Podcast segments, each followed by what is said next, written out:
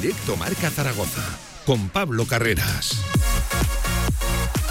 Y enseguida con Fran Escriba en su presentación aquí en directo Marca Zaragoza desde la Romareda. Todavía no ha salido, hay cosas que no cambian, ¿eh? Bueno, enseguida escuchamos esa presentación, lo dicho, en directo del nuevo entrenador del Real Zaragoza. Ayer, eso de las diez y media de la noche, oficial Fran Escriba, técnico valenciano de 57 años, con mucha experiencia en primera división, 10 años sin pisar la categoría de plata, coge las riendas de este Real Zaragoza, que está a dos puntos por encima del descenso y que necesita una reconstrucción anímica y también futbolística. Enseguida analizamos el perfil escogido de un escriba que, por cierto, firma lo que resta de esta temporada y dice el club que otra más hasta el año 2024 no especifica si con cláusula de desenganche opcional o no. Todo esto en una mañana donde el propio protagonista, Fran Escriba, ya ha dirigido su primera sesión al frente de la primera plantilla bajo la atenta mirada de Raúl Sanjei el director general, que enseguida va a comparecer también al lado de Escriba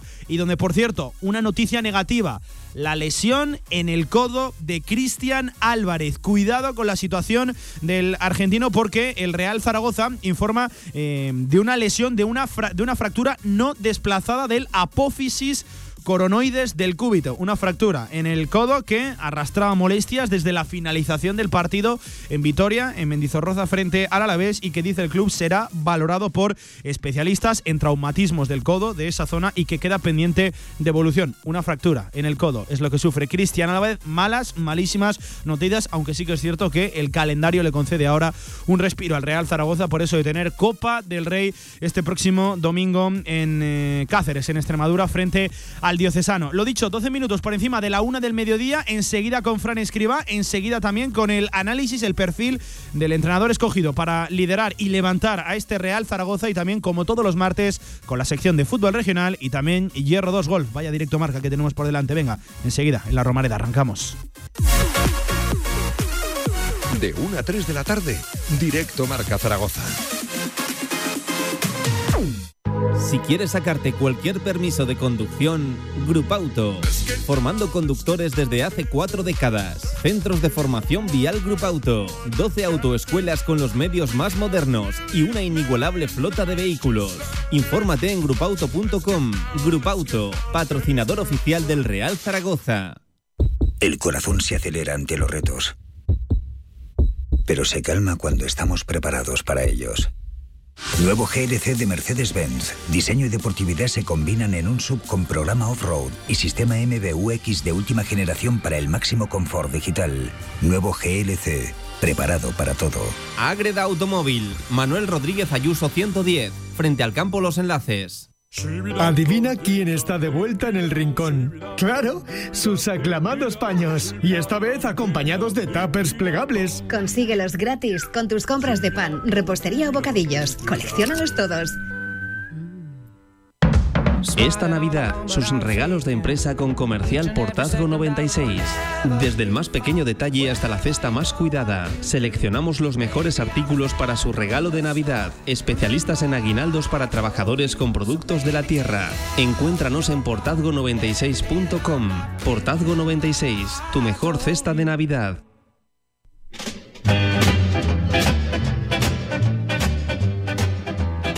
Toda la actualidad del Real Zaragoza en directo marca.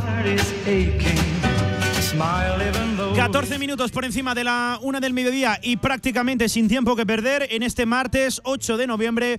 Martes importante, martes de entrenador nuevo en el Real Zaragoza que ya comparece, me dicen sí, en la sala de prensa del Estadio Municipal de la Romareda acompañado de Raúl Sanjay. Venga, nos trasladamos hasta allí.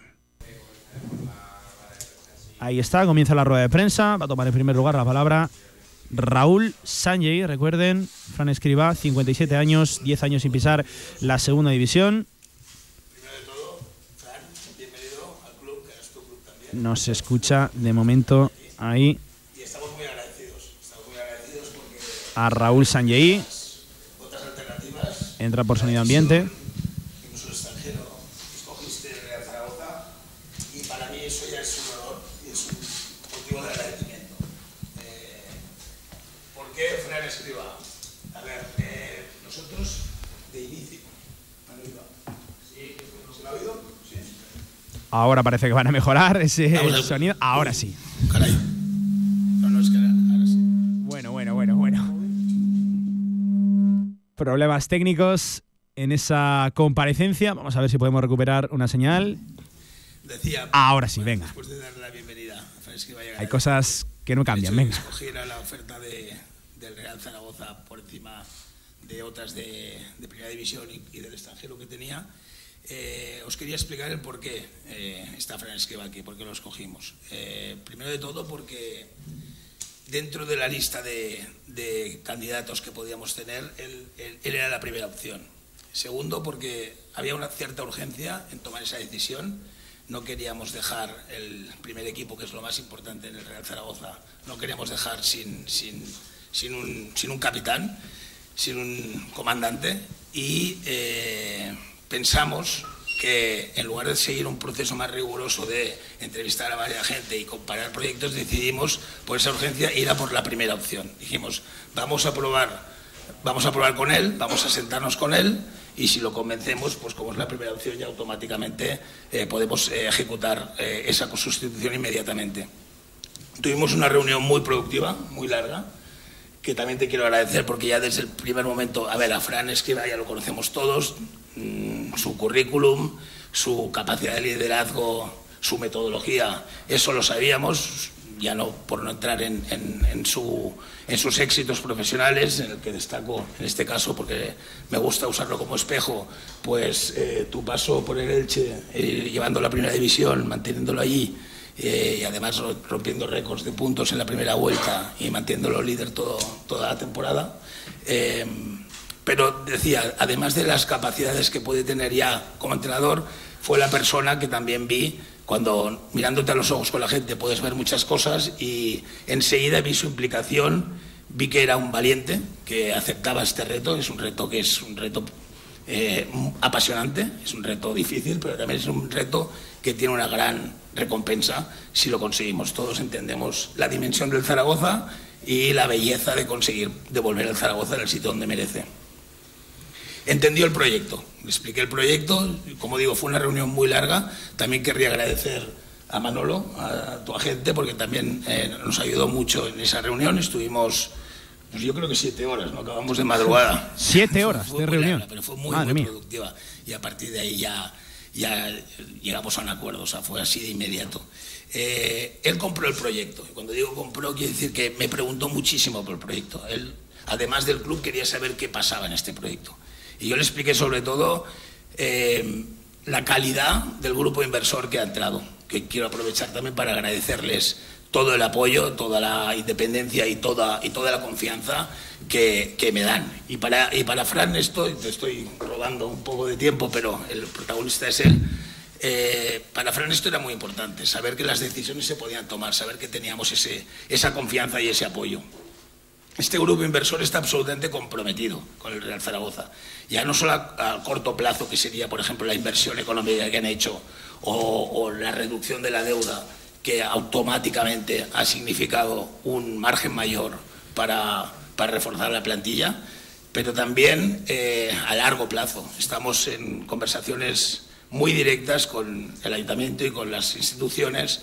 Eh, somos parte del comité de preparación de la candidatura de Zaragoza dentro del, Mundial 2030 eh, y toda todo lo que significa las relaciones con, la, inversión en el estadio es algo en lo que estamos muy involucrados y estamos mirando muy de cerca porque es un proyecto que nos interesa mucho pero también eh, en la operatividad. Hemos hecho obras muy importantes, por urgentes y por impactantes, en la, en la ciudad deportiva, tanto a nivel de cantera, donde hemos hecho dos campos de hierba artificial que nos han servido para ser muchísimo más eficientes en la preparación de nuestros chavales, pero sobre todo también el primer equipo, haciéndoles un, gimnasio nuevo y cambiando el césped en, los dos campos que era, absolutamente necesario. En esencia, este, este proyecto, lo que es importante y lo que valoró mucho Fran es que no es cortoplacista. Evidentemente tenemos un objetivo y es un objetivo claro que nunca, nunca hemos escondido, que es devolver al Zaragoza al sitio donde merece. Pero lo queremos hacer de una manera sostenible. Lo queremos hacer primero trayendo estabilidad a un club que estaba en un momento muy duro de su historia. Y lo queremos hacer con profesionalidad y con rigor. Eh, lo que digo, un crecimiento sostenible. Este proyecto es de ascenso, evidentemente, desde el primer día que vino esta propiedad es un proyecto de ascenso, pero eso no quiere decir que sea un proyecto cortoplacista de ascenso inmediato que solo sea eso lo que nos rige, sino todo lo contrario. La presión evidentemente la tenemos, la tenemos todos los que estamos en este proyecto, pero eh, es, un camino, es un camino el que, en el que creo que Fran nos, va a ayudar eh, de una manera no, no solo significativa, sino decisiva. Acabo ya, seguro que me haréis preguntas después sobre la situación actual del club y, tendremos tiempo para, discutirlas. Hoy, insisto, creo que el protagonista es Fran, pero sí que quiero hacer una mención a la situación actual en el momento en que, eh, sobre todo el plano deportivo, eh, siempre se rige sobre dos figuras y así lo he explicado siempre. Para mí hay dos figuras eh, fundamentales. Una es, obviamente, el entrenador de la primera plantilla y el otro es el director deportivo. escogimos eh, continuidad en cuanto al director deportivo por un motivo yo creo que, que ya he explicado, pero lo volveré a decir. Em, la planificación de una temporada no empieza con la ventana de verano, sino que empieza probablemente en Navidad, después del mercado de invierno. Nosotros entramos eh, marzo-abril y ya había una planificación hecha por un equipo. Eh, estuve trabajando un mes con Miguel Torrecilla hasta que acabó la temporada, vi que se podía trabajar bien con él, vi su honestidad y su capacidad de trabajo y eh, me pareció lógico que si él había hecho toda la planificación, que a mí me, parecía muy coherente, muy lógica por las líneas y por las posiciones que quería cubrir, eh, acordamos que alargábamos un año su contrato para que lo pudiera ejecutar él y tener tiempo para evaluar eh, pues, la conveniencia o no de seguir a largo plazo. En cuanto al entrenador, también buscábamos Aquí sí que buscamos un cambio para um, darle las riendas, digamos, del proyecto a alguien eh, que pudiéramos trabajar a medio y largo plazo. Eh, escogimos, escogí personalmente eh, con, Miguel, evidentemente, a, Juan Carlos, Juan Carlos Carcedo, por su capacidad de trabajo, por su metodología y también porque nos gustaba su visión de, de fútbol moderno. las reglas del fútbol son crueles. ellos no han fallado en cuanto a profesionalidad, honestidad y capacidad de trabajo, han estado, han estado al pie del cañón hasta el final, pero eh, consideramos que las circunstancias, los resultados y, lo que envolvía al equipo y la situación del equipo eh, necesitaba una reestructuración radical como hemos aplicado. Eh, desde ese momento ha muerto el rey, viva el rey, y ahora mismo eh, estamos encantados y yo personalmente estoy muy convencido de la elección que hemos tomado. Eh, Fran Escriba es nuestro nuevo comandante y es el que espero que nos lleve a los éxitos que, que queremos eh, acometer. Así que bienvenido. Muchas gracias. Bueno, pues largo speech introductorio ¿eh? de Raúl Sanjay, en el que no ha ejercido la autocrítica, ha explicado el porqué de las decisiones. Eh, mucho que comentar, ¿eh? mucho que analizar. Javier Lainez, Radio Marca Zaragoza, ¿qué tal? Bienvenido, enhorabuena por llegar a, Zaragoza. Bueno, cuéntanos un poquito, ¿no? ¿Cómo fue esa llamada de, Raúl y si, si, te costó o no llegar al Real Zaragoza? Venga, ahí está, escriba. Bueno, yo recibo la llamada el fin de semana y el domingo nos reunimos en Madrid y, bueno, como ha dicho, fue una reunión larga pero porque hablamos mucho, no, no, por nada, sino porque fue una conversación muy agradable. Hablar, evidentemente, el Real Zaragoza fue el centro de toda la conversación, pero nos dio para hablar de tantas cosas que por eso se nos hizo tan tarde. ¿no? Y convencerme un poco lo que, lo que hablamos. ¿no? Yo, primero, yo ya iba muy ilusionado con la llamada. Me refiero que no, no es que me convencía al llegar o al escuchar a Raúl, que fue muy importante para mí, pero sí que es cierto que yo ya iba con la idea de que era un club al que me, me gustaba venir. Y, luego, bueno, hablamos, como ha dicho él, del proyecto, hablamos, por supuesto, de, la actualidad de hoy, del equipo, de todo, de la situación actual, pero también en este caso hablamos de un proyecto, ¿no? que es lo que, lo que la gente del club, lo que los inversores quieren. Y lógicamente en ese proyecto me sentí muy identificado porque porque bueno, eh, los entrenadores vivimos de los resultados. Es cierto que lo que queremos es ganar el siguiente partido, pero es cierto que también a uno le gustaría participar en, un proyecto que lleva la idea de, devolver al, Zaragoza, al Real Zaragoza, como, como se ha dicho, al lugar que merece. Quiere participar de la en este proyecto. Bienvenido a Zaragoza, lo primero. Gracias. Eh, decía el director general ahora, y es la frase que siempre han repetido la nueva propiedad han llegado, un proyecto a largo plazo que lleve al Zaragoza primera, pero en la situación que coges al equipo a dos puntos del descenso, ¿para qué le puede dar este año al equipo Y segundo, con lo que has visto, me imagino, desde fuera y vas a ir conociendo ahora ya haciéndote cargo de la plantilla, eh, ¿de qué manera y a qué puede jugar este Zaragoza? Bueno, nosotros, la segunda división es una categoría muy complicada eh, por, igual, por igualada, refiero en el sentido de que es la típica categoría en la que cualquiera puede ganar a cualquiera. Y lo que, en lo que sí que es fundamental es que, lógicamente, eh, es fundamental el bloque Lógicamente, luego siempre a uno le gusta tener en cualquier equipo mejores o peores jugadores, uno siempre quiere tener los mejores, pero es cierto que al final lo que funciona es el bloque. Y la idea, la identidad en la que yo pienso, en la que yo siempre he creído en mi carrera, es que, bueno, que con lo que tenemos, que tenemos buenos jugadores, es hacer un bloque, ser un equipo compacto, y a partir de ahí, con esa seguridad de, un equipo que tenga equilibrio, que esté ordenado, evidentemente queremos aspirar a todo lo que podamos. Lo que pasa es que en el fútbol, lógicamente, lo siguiente a lo que aspiras es ganar el siguiente partido pero lógicamente somos ambiciosos y bueno, vamos a ver hasta dónde llegamos. Nosotros miramos hacia arriba, nosotros queremos ser positivos, la idea del proyecto es ir hacia arriba y la idea del equipo y del entrenador tiene que ser mirar hacia arriba, no mirar hacia otro lado. Pues escriba que habla del proyecto y de mirar hacia arriba. Aragón Digital. Eh, Seguimos ha sido solo un, un, primer entrenamiento el que, el que ha tenido, pero ¿cree que el equipo está capacitado para más de lo que, de lo que ha mostrado hasta ahora? Yo sinceramente creo que el equipo merece tener más puntos de los que tiene.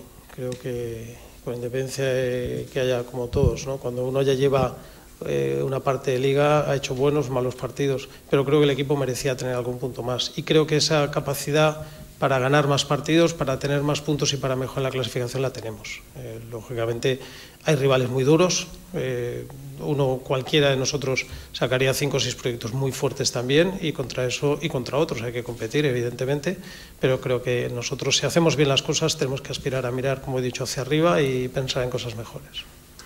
Muy buenas, Fran. David Foz para EbroFM. Bienvenido a Zaragoza. Bienvenido al club. A ver, los últimos diez años el Zaragoza está en segunda división. Fran Escriba ha estado en primera división dirigiendo distintos equipos, incluso a nivel europeo.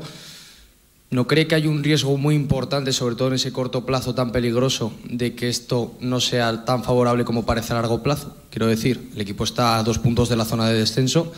A largo plazo, ha dicho ya que le convence el proyecto, pero ¿y el corto plazo? Porque, por ejemplo, la primera elección también iba en esa línea y la primera elección ha tardado dos meses en irse. Bueno, para mí como entrenador, eh, al final el el más, largo de los caminos siempre empieza con un primer paso. No podemos pensar en el largo plazo o en el medio plazo si no empezamos, lógicamente, a, empezar en el corto. Ya miraremos, es lógico que, la visión del club sea, tiene que ser así. Un club no puede ser cortoplacista, tiene que mirar en el crecimiento de ese club, en todo lo que hay detrás. El entrenador es cierto que tiene que mirar más el corto plazo, pero ya dije que me, sedujo mucho la idea de, de pensar en el crecimiento de este de este club, de, lo que tiene detrás, de la afición, de la ciudad que hay detrás. Y no me dio miedo. Es cierto que, como dices, venía de Primera División, he estado muchos años en Primera División, pero no, pensé en ningún momento eh, voy a entrar en Segunda División, pensé voy a entrar al Real Zaragoza y eso es lo que al final me, me convenció. La categoría del club, el club la categoría la tiene, a nivel deportivo es verdad que no está en la categoría que el club tiene, porque el club tiene categoría de primera división y la ciudad lo tiene y la afición lo tiene.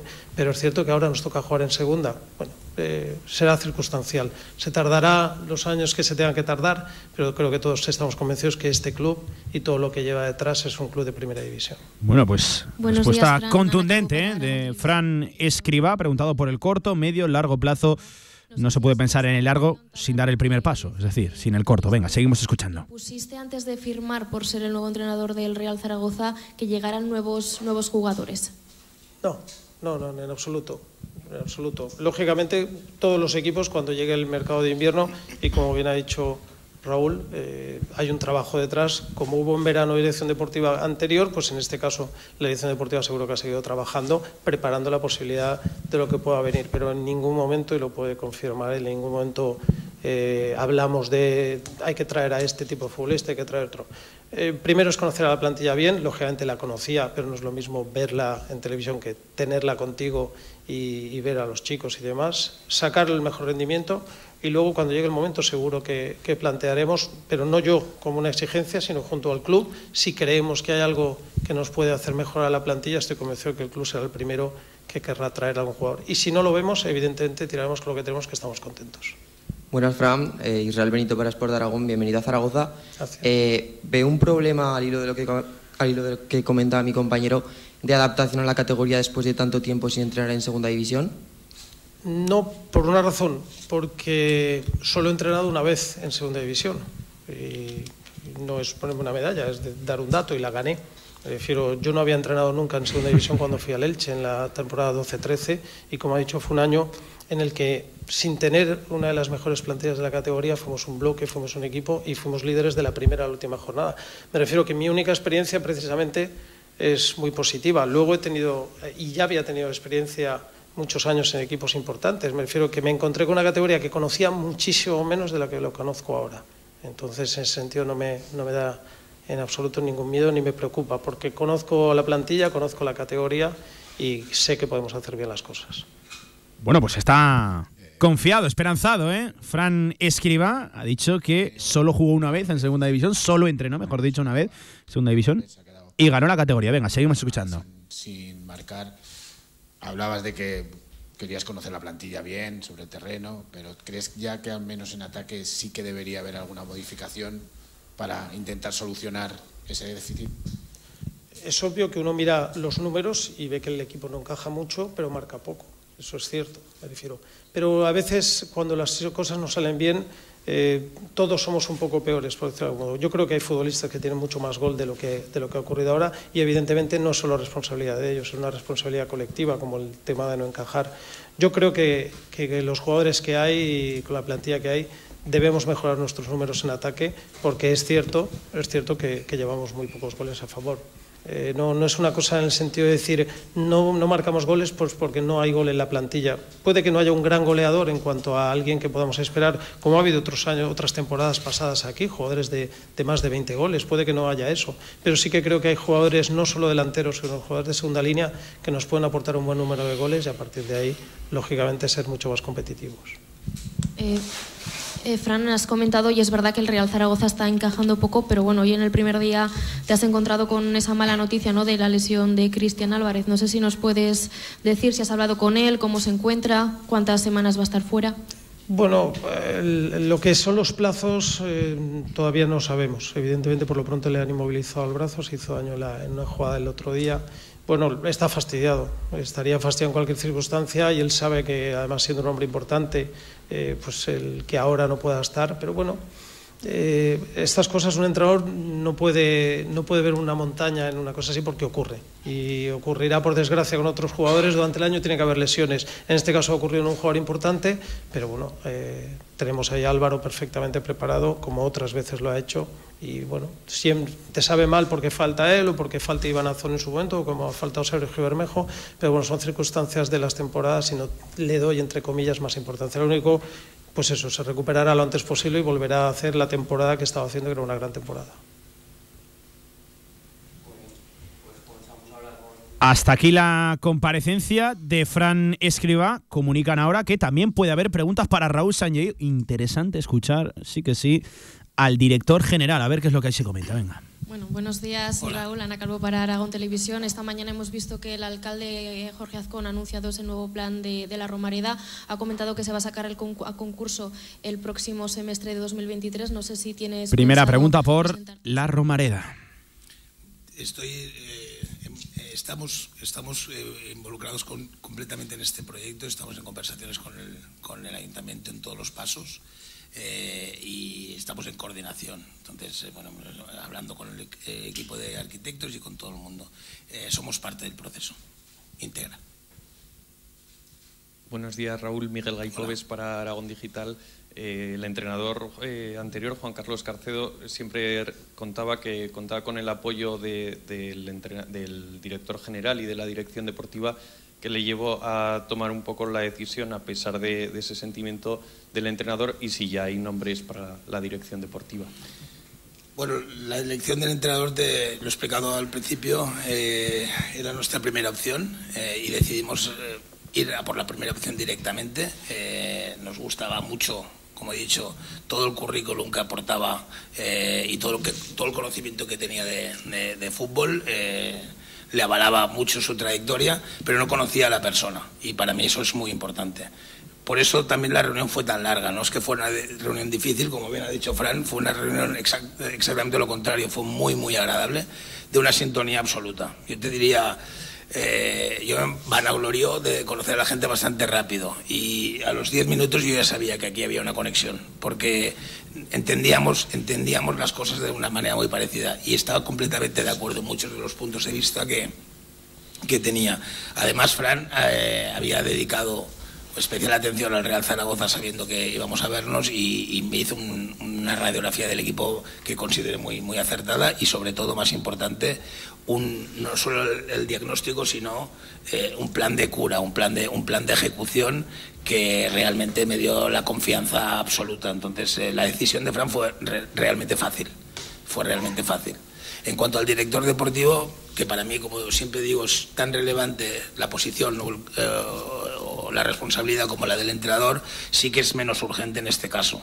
Eh, y aquí sí que quiero hacer un proceso mucho más riguroso, en el sentido de que hay, hay muchos candidatos que, que, se han presentado voluntarios. Este es un club, siempre digo, es un club muy sexy, es un club que, que, que apetece mucho participar en este proyecto y pues he recibido mucha gente interesada no quiero precipitarme en esa decisión, prefiero eh, conocer a la gente, pero hacerlo de una manera más rigurosa. Sí que hay prisa, sí que hay urgencia, porque al final hay una venta de invierno eh, a la vuelta de la esquina, pero es una posición de muy largo plazo. Siempre pienso que, que eh, el entrenador se ha de focalizar muchísimo más en el corto plazo, en conseguir resultados, en conseguir eh, la victoria del domingo siguiente en centrarse en conocer al rival, en conocer a su propia plantilla, mientras que el director deportivo tiene que tener una visión más medio-largo placista de club, de, proyecto, de, que viene de la cantera que hay en el mercado. Son, son funciones muy diferentes. Eh, insisto, igual de relevantes, pero en este caso era mucho más urgente la, la, decisión de, sustituir al entrenador y en eso nos hemos focalizado en los últimos días. Pero ahora empieza el proceso, sí. Bueno, confirmando Raúl Sanjei que la selección del director deportivo va para largo plazo. Un club muy sexy, dice Sanjei. Escuchamos. Eh, comentabas que tan solo te podía preocupar el equipo al margen de los resultados porque pensaras que no era competitivo y exactamente dijiste si no estaba bien trabajado o no estaba fuerte entiendo que de la preocupación que tienes en los últimos días vienen las dos decisiones de destitución. ¿Ahora mismo piensa Raúl Sánchez que el equipo está mal trabajado y no está fuerte o no es competitivo? No creo que esté mal trabajado en cuanto a bloque y en cuanto a posicionamiento y estrategia. Eh, sí creo que eh, tenía un peso, no sé si llamarlo eh, emotivo, eh, que estaba atrapado. El equipo estaba, yo creo que en un momento que no, no daba su potencial, eh, por los motivos que fueran, ya sea, ya sea por la presión externa o la propia presión interna, por los resultados, por motivos eh, hay, hay muchos. Eh, y sí que consideramos que era un momento que era absolutamente necesario eh, el, dar un cambio de rumbo, el, hacer una reestructuración. De ahí la decisión de traer, de traer a Fran, porque consideramos que es una de las personas que con todo, ya no solamente con su bagaje, sino con toda su capacidad de liderazgo y con las ideas claras que nos presentó, eh, era la persona adecuada. Pero no es, no es un problema de, mal trabajo del equipo, es un problema más de la situación en la que se encontraba el equipo. Hola Raúl, buenos días. Santi de la cadena SER. Continúa la comparecencia de Raúl Sanjei. Importante e interesante escuchar lo que comenta el director general y de casi todo en este Real Zaragoza. Venga, seguimos escuchando. De decepción, de, fracaso, de, qué? Eso. Y, una segunda, ¿por qué ahora es un perfil tan diferente el del entrenador de, las primeras 15 jornadas, o sea, de Juan Carlos a Frank, que no tiene nada que ver en su perfil? De acuerdo. Eh, cada momento, cada decisión tiene sus circunstancias y, sus motivaciones. Eh, en el momento que escogimos la figura, me voy a la segunda pregunta, luego vengo a la primera, no, me escondo. Eh, la decisión de, un perfil tan diferente al que teníamos es porque en el momento en que decidimos por Juan Carlos Carcedo, las prioridades que habíamos marcado y, las pautas y condicionantes que nos marcaban la decisión eran unas ahora eran otras. Ahora, ahora necesitábamos un, lo que digo, un golpe de experiencia, un golpe de, liderazgo y, una demostrada eh, trayectoria exitosa. Eh, que pueda girar a un equipo de jugadores que, como le estaba comentando tu compañero, ahora mismo se encontraba un poco en, una cueva oscura, darles, darles luz. Y creemos que, bueno, creemos no, tenemos el convencimiento de que Fran es la persona para hacer eso. En cuanto a mi sensación de fracaso, a ver, eh, obviamente nadie esperaba estar en la situación en la que estamos.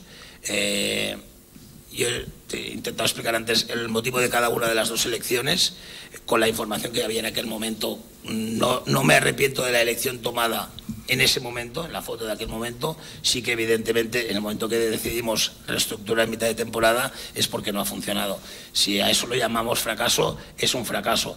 En lo que puedo garantizarte desde mi lado, pero ya no el mío, sino de las dos personas que han tenido que irse del club, bueno, son más personas porque es, es eh, Cárcel y su cuerpo técnico, lo que no ha faltado es rigor, lo que no ha faltado es trabajo y lo que no ha faltado es honestidad y ganas de, llegar a un objetivo. No se ha conseguido y a veces la vida te da estos golpes eh, y además es que el fútbol es muy cruel en ese sentido y esta categoría es especialmente cruel por su competitividad.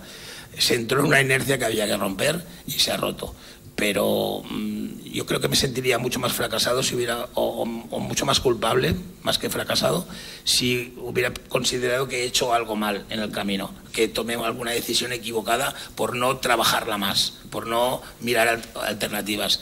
En este sentido tengo la conciencia no solo tranquila, sino que estoy, estoy convencido que en momento a momento las decisiones que se tomaron fueron por un motivo, por un motivo racional, no, no impulsivo.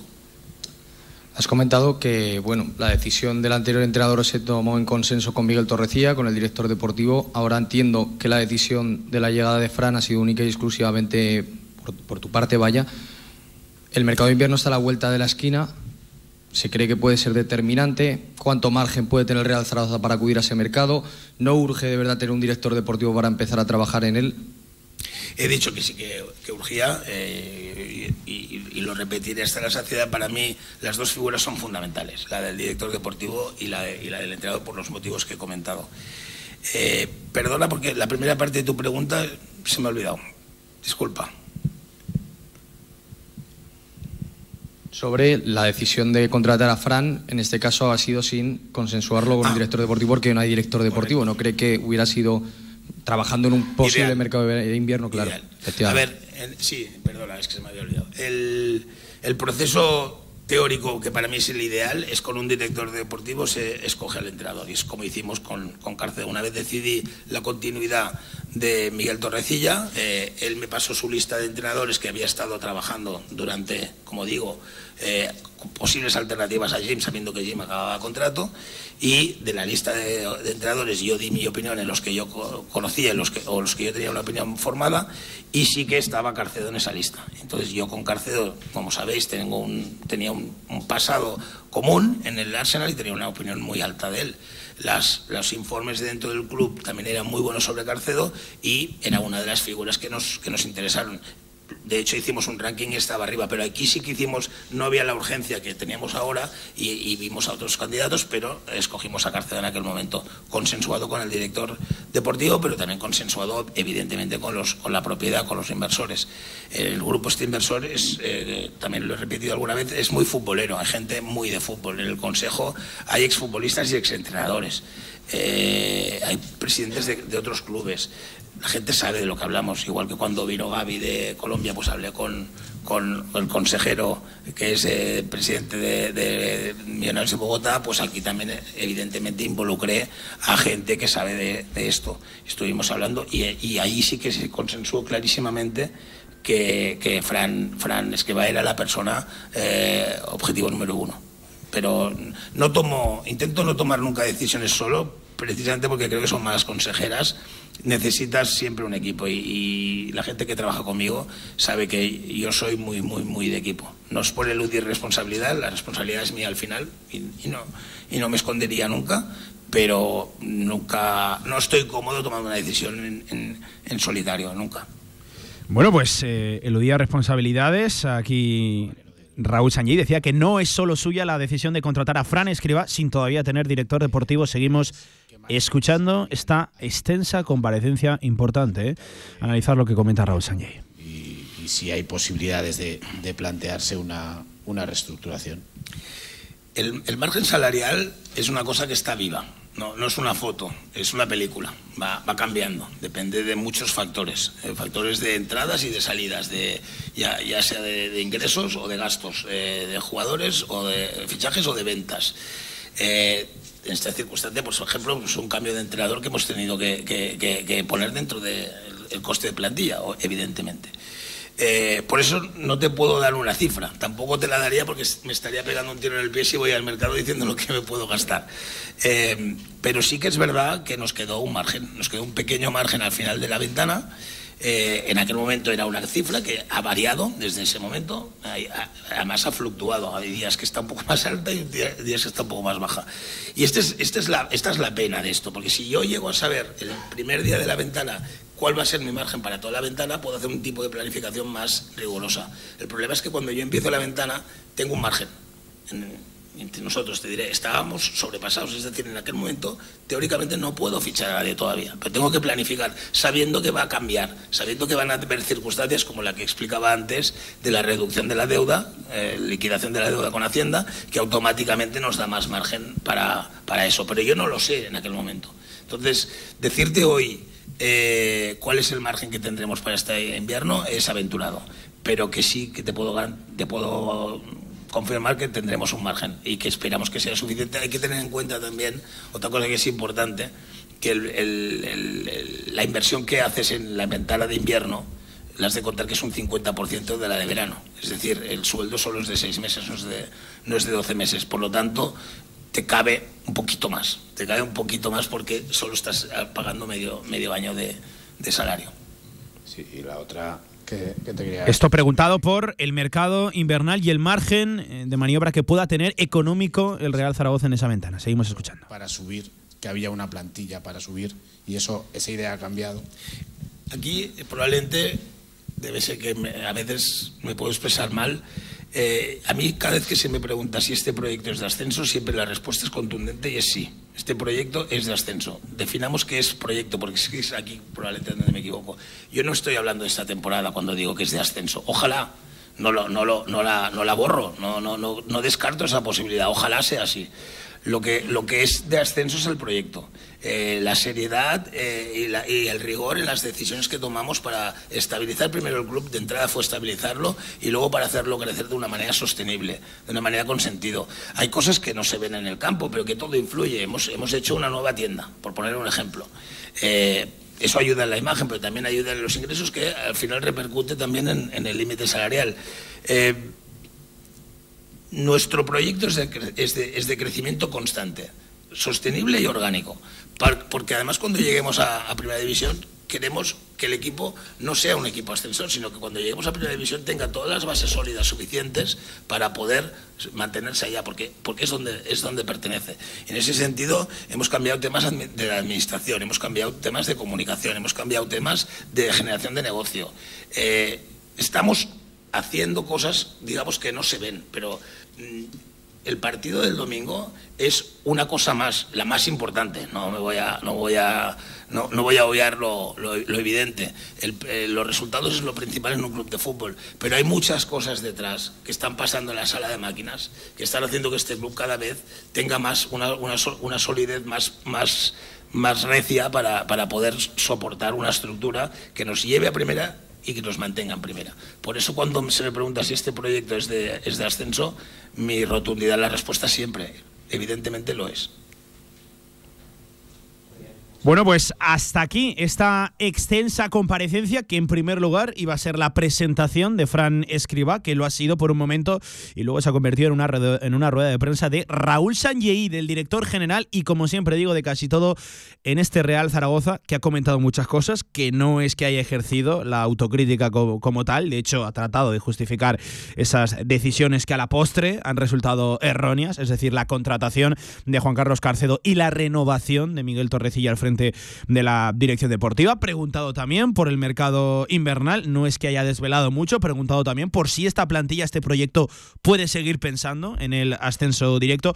En fin, muchas cosas que analizar y un perfil al que conocer, el de Fran Escriba, el nuevo entrenador del Real Zaragoza. Vamos a aprovechar para hacer una pequeña pausa después de esta extensa rueda de prensa, más de 30-35 minutos ¿eh? frente al micrófono. Y oye, se agradece que al menos salgan a dar explicaciones, nos convenzan o no, que eso ya es otra película. Martes 8 de noviembre, una pausa y a la vuelta enseguida con protagonistas que nos pueden hablar bien, nos pueden describir qué tipo de entrenador ha firmado el Real Zaragoza en la figura de Fran Escriba. Vamos.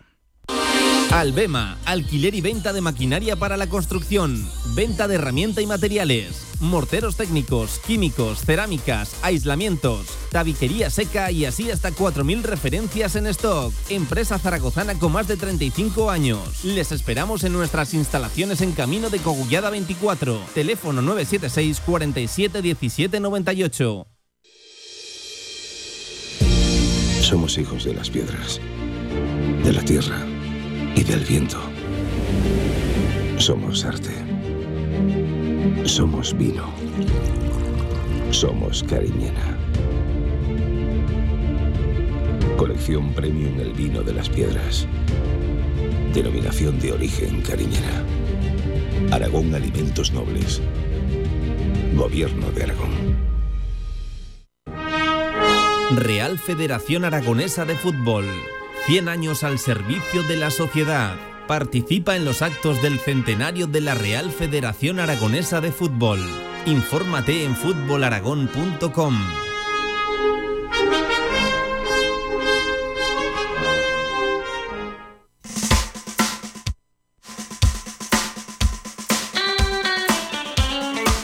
Directo Marca Zaragoza con Pablo Carreras. Y enseguida entramos al análisis de todo lo comentado por Raúl Sanjei, que le ha quitado ¿eh? cierto protagonismo a Fran Escriba en el día de hoy, que yo creo que es el que tiene que estar, sobre todo en el foco, aunque cuidado, lejos de eh, arrepentirse de, nombrar la palabra fracaso, Raúl Sanjei ha dicho que, se muestra convencido de esas decisiones que, tomó, que no se arrepiente, de, hecho, y bueno, ha comentado muchas cosas respecto al, al, mercado invernal, que espera que tengan el margen suficiente para eh, firmar jugadores que den un vuelco a la situación, ha hablado de la renovación de Torrecilla, de la contratación de Carcedo, de por qué escoge a Fran Escriba, por cierto, que ha dicho que no solo lo escogió él, sino que es algo consensuado con el resto de inversores, consejeros, asesores que dirigen, rigen ahora mismo el Real Zaragoza en su cúpula deportiva y también institucional. Pero lo dicho, yo creo que también merece la pena en el día de hoy profundizar en la figura de Fran Escriba, que firma por lo que resta de esta temporada y otra más. Es cierto que lleva mucho, mucho tiempo sin entrenar en segunda división y dice Escriba, lo ha querido decir así, que solo entrenó una vez y ganó esa categoría. Una persona que lo conoce muy bien dentro de ese vestuario y amigo de esta casa es Miguel Linares. Miguel, amigo, buenas tardes, ¿qué tal? ¿Cómo estás? Hola, Miguel, buenas tardes. No nos escucha ahora mismo Miguel, a ver si recuperamos rápidamente la, la, conexión con, con, Miguel para que nos cuente eh, de cerca qué tipo de entrenador eh, ha firmado el Real Zaragoza, que lo dicho, aterrizó ayer mismo ya en la, en la ciudad de, Zaragoza, que hoy ha entrenado ya esa primera sesión junto a la primera plantilla y que acaba de ser presentado. Ahora sí me parece que ya nos escucha Miguel. Hola Miguel, buenas tardes, ¿qué tal? No, no se escucha Miguel. Eh, no sé qué está pasando. Eh, eh, le estamos hablando a, Miguel y, no nos responde. Enseguida, enseguida recuperamos la, conexión. Insisto, em, un Fran Escriba que, por cierto, ya saben, ha estado en varios equipos de primera división. Es que lleva 10 años sin pisar la, la categoría de, de plata.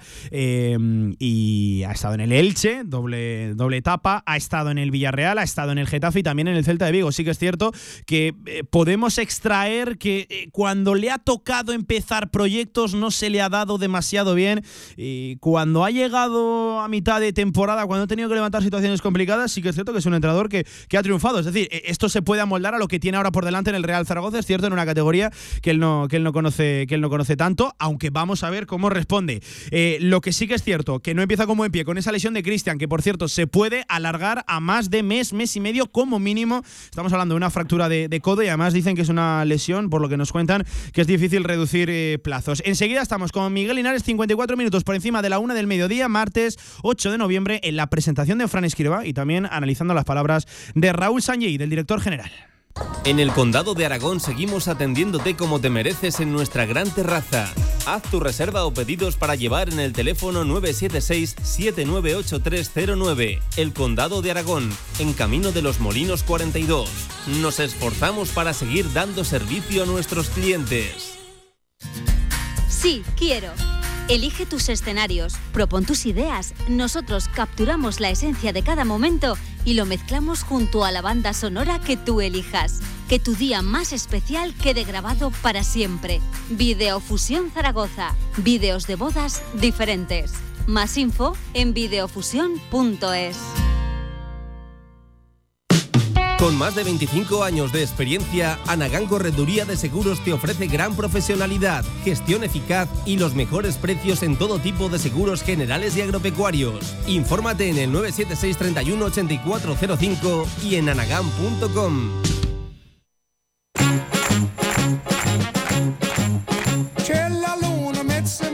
Toda la actualidad del Real Zaragoza en directo marca. 55 minutos por encima de la una del mediodía. A ver si ahora sí que nos escucha ya Miguel Linares. Hola Miguel, buenas tardes. ¿Qué tal? ¿Cómo estás?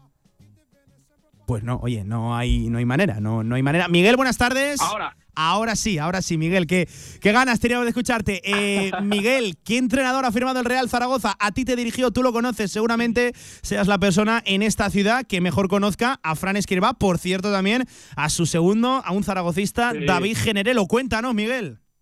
Bueno, pues sinceramente a bote pronto eh, me, me sorprende para bien. Me sorprende para bien porque, bueno, todos sabemos cuál es la situación de, de- del Zaragoza o nos medio imaginamos por lo que nos cuentan, pero no, no pensaba yo que podría, no sé, eh, acceder a un entrenador con este currículum tan reciente y la verdad que, me sorprende y me alegra y si hubiera venido eh, ahora claro a, a toro pasado es muy fácil decirlo eh, en vez de, cance- eh, de carcero eh, para mí hubiera sido esa piedra que, Sí. que le daba credibilidad del todo a- al proyecto porque es un entrenador que bueno todos lo conocemos el currículum que tiene en primera división recientemente y, y sí que le hubiera dado pues ese giro que, que todos zaragocistas estábamos esperando luego vino Carcedo que bueno el club decidió por un perfil más eh, con menos experiencia y bueno todos confiamos que saliera bien y no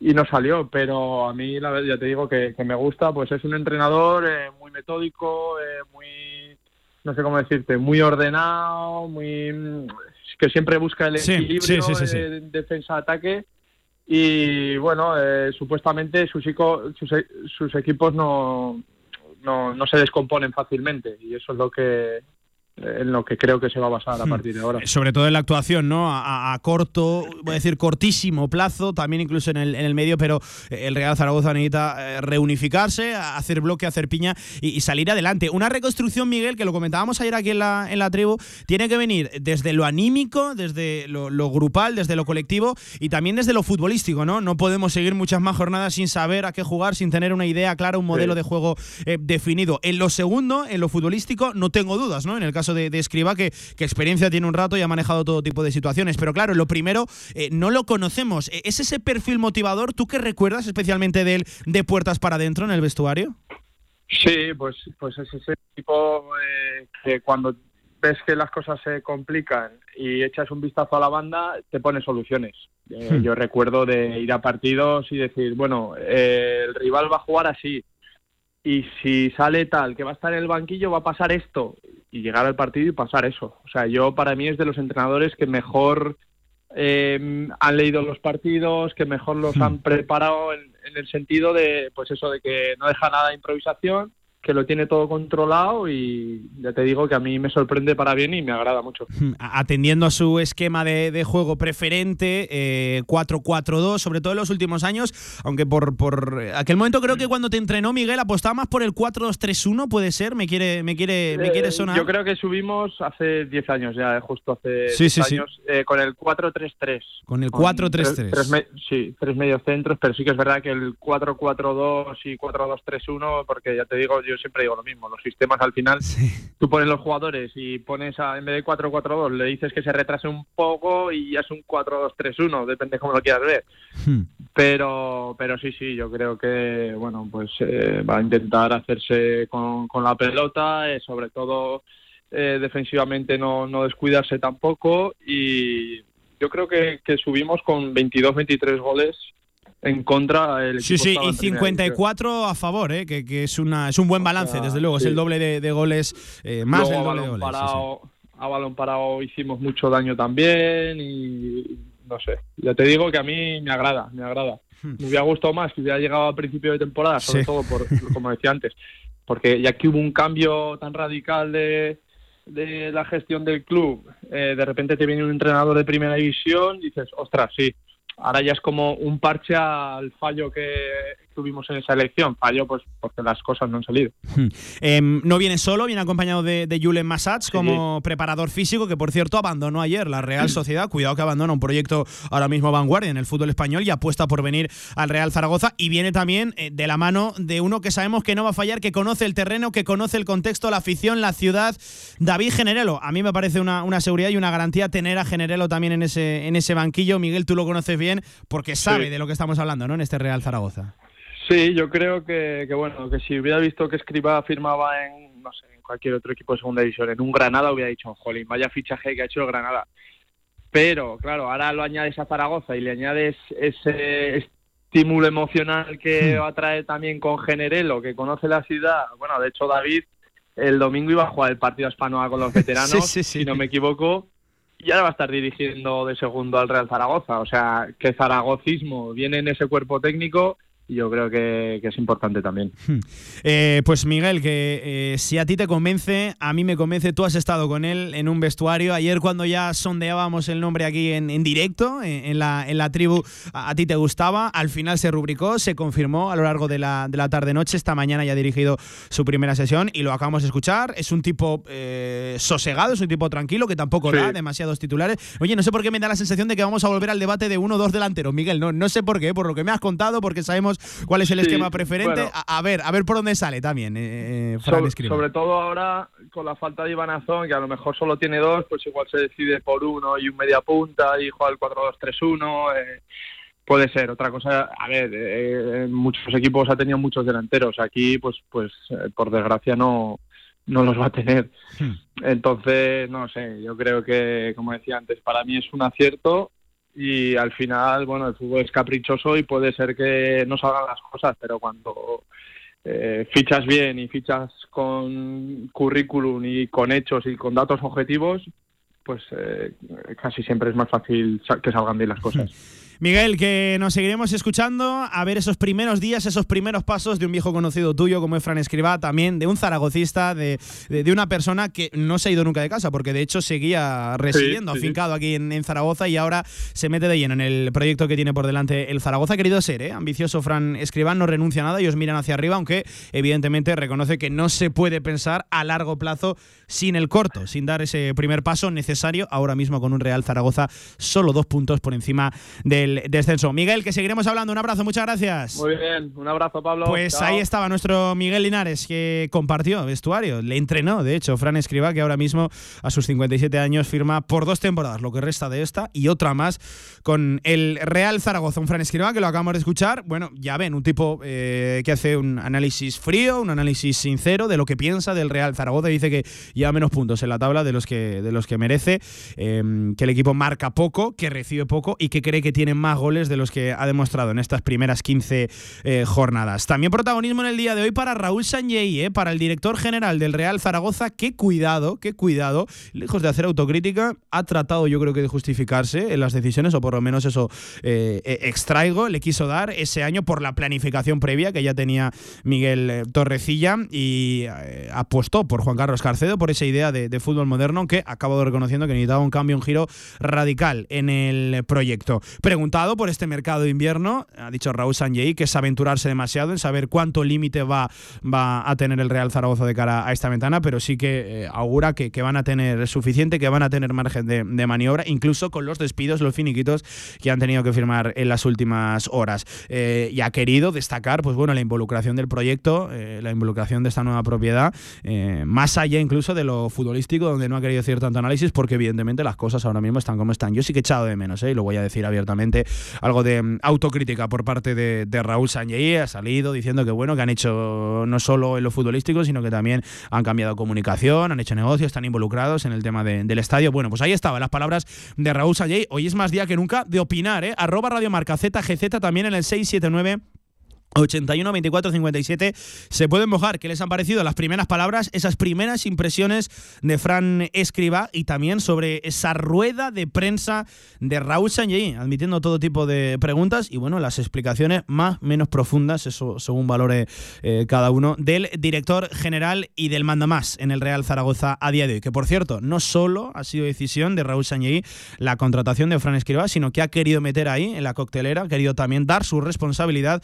Eh, a consejeros, asesores, inversores, propietarios, en fin, a esas altas esferas, esa cúpula institucional y deportiva del Real Zaragoza. Cinco minutos por encima de las dos de la tarde, ya por encima del tiempo estipulado. Hoy era un día ¿eh? para escuchar a Sanjay, esa extensa rueda de prensa entre Sanjay y Escriba, más de 35 minutos compareciendo. Ahora sí, a la vuelta, fútbol regional en la sintonía de Radio Marca. Venga, vamos. Ahorra entre un 40 y un 60% con los cartuchos alternativos de la tinta aragonesa. Además, consumibles originales y el mejor papel para tu mejor impresión. Ven a conocernos a una de nuestras cuatro tiendas en Zaragoza o visita nuestra tienda online, latinta.es. Y recuerda que tus cartuchos vacíos valen dinero, no los tires. La tinta aragonesa, la mejor impresión.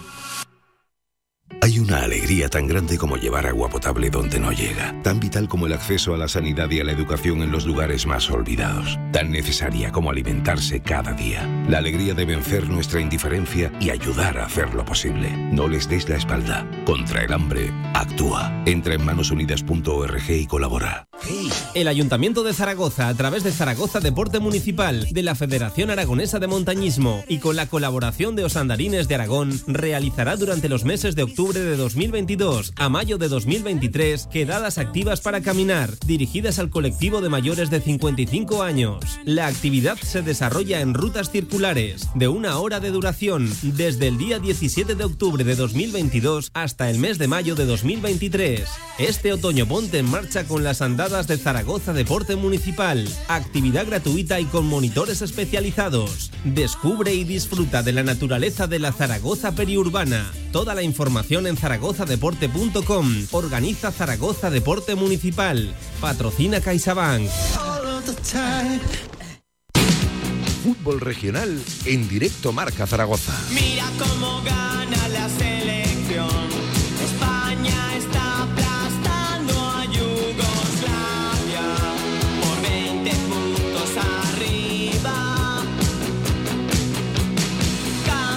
minutos por encima de las 2 de la tarde, sintonía de fútbol regional después de esta intensa mañana zaragocista, en la que, por cierto, eh, ha dicho Raúl Sanyi que lo del director deportivo va más para largo plazo, a pesar de que es una urgencia y de que hay una ventana importante, la de invierno, a la vuelta de la esquina. Javier Villar, ¿qué tal? Buenas tardes, ¿cómo estás? Muy buenas, Pablo. Fútbol regional, nuestro protagonismo para la tercera división, pero venga, antes que nada, en 30 segunditos, Villar, opinión de lo de Fran Escriba.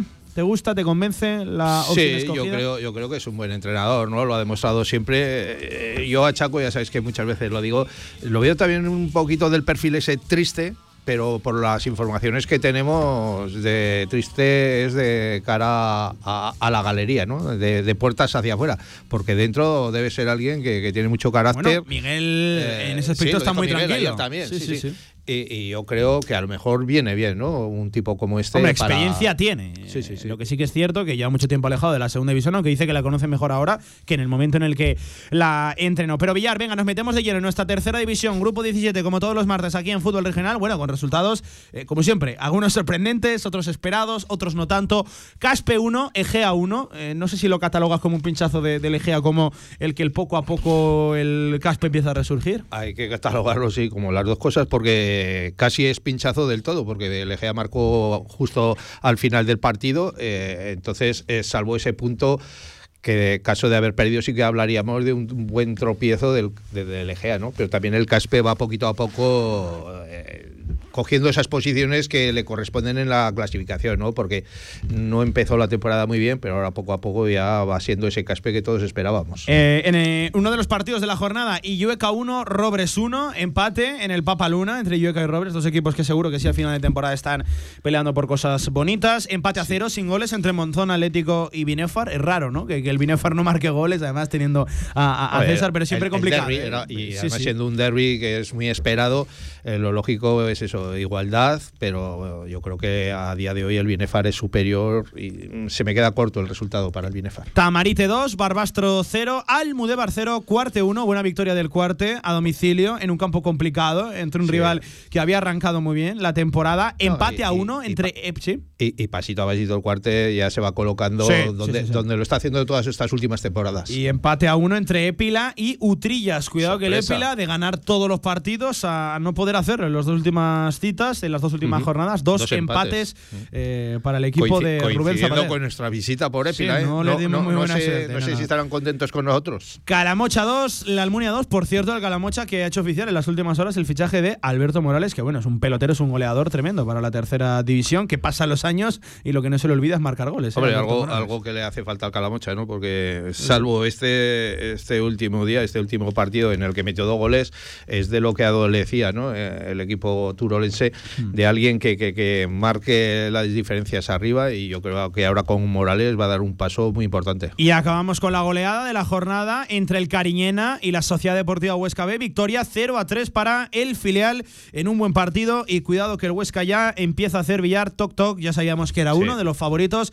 pero ya está tomando posiciones en la tabla a pesar de que la desventaja junto respecto al Épila, ya no solo, ¿eh? solo con el Huesca, sino con, con yo creo que casi todos los equipos que van a pujar por estar en la parte alta de la tabla, sigue siendo alta. Por ejemplo, el Huesca se sitúa cuarto con 16 puntos en 23. Está el liderato de, del Épila, segundo, cuarto y Tamarite, ambos empatados con 19 puntos. Ya nos escucha al otro lado del teléfono y teníamos ganas ¿eh? de pegarle un toque al mister del Huesca B, que es Sebas Martínez. Sebastián, entrenador, ¿qué tal, mister? ¿Cómo estás? Buenas tardes. Hola, ¿qué tal? ¿Cómo están? Bueno, y lo, eh, eh, lo primero de todo, mister, eh, enhorabuena por la victoria, 0 a 3 en un campo complicado. El del Cariñena ya va poco a poco entrando en una normalidad, en una regularidad competitiva de resultados tu, tu equipo, el Huesca B. Sí, como tú dices, creo que era un campo muy complicado, la verdad, que si ves los resultados, pocos equipos habían podido tener esa ventaja. Y a partir de ahí, pues siguiendo un poco la línea de, trabajo que queremos, el equipo siga creciendo, siga madurando, no acelerar pasos. Creemos que es un proceso de maduración, de, de conocer, hacerse a la categoría, siendo un bloque nuevo y la verdad muy contentos con el, con el grupo humano que nos ha tocado este año. Em, eh, lo, que sí que es cierto, eh, Sebas, que no había empezado bien la, temporada cuando, eh, bueno, se hablaba bien a las claras, ¿no? De que tanto Egea como Sociedad Deportiva Huesca B iban a ser los dos grandes equipos. Ojo, que, que ni los de las cinco villas ni, ni vosotros habéis tenido el mejor arranque de temporada, vosotros parece que ahora empecéis a responder ya.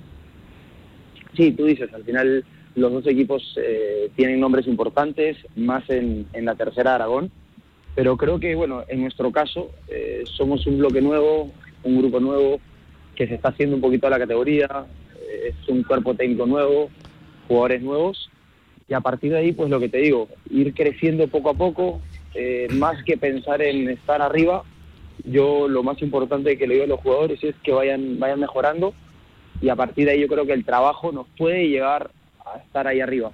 Pero sobre todo nosotros enfocarnos en nosotros, en nuestro crecimiento, en crecer como grupo y un poco de lo, que estás diciendo. Estas dos últimas semanas no fueron buenas, creo que más por, o sea, nosotros no estuvimos bien. Y bueno, a partir de ahí nos ha servido mucho, nos ha servido mucho como bloque, individual y colectivamente, y a partir de ahí, pues yo creo que la victoria de, hace dos días nos viene bien anímicamente y a, y a, partir de ahí encarar esta, esta semana muy, muy bonita. Eh, ¿Qué tal, Sebas? Buenas tardes. Hola, ¿qué tal? Eh, eh, yo os he visto jugar y para mí sois uno de los grandes candidatos ya no a jugar el playoff, sino para intentar conseguir también el, título de campeón de, tercera división de esta temporada.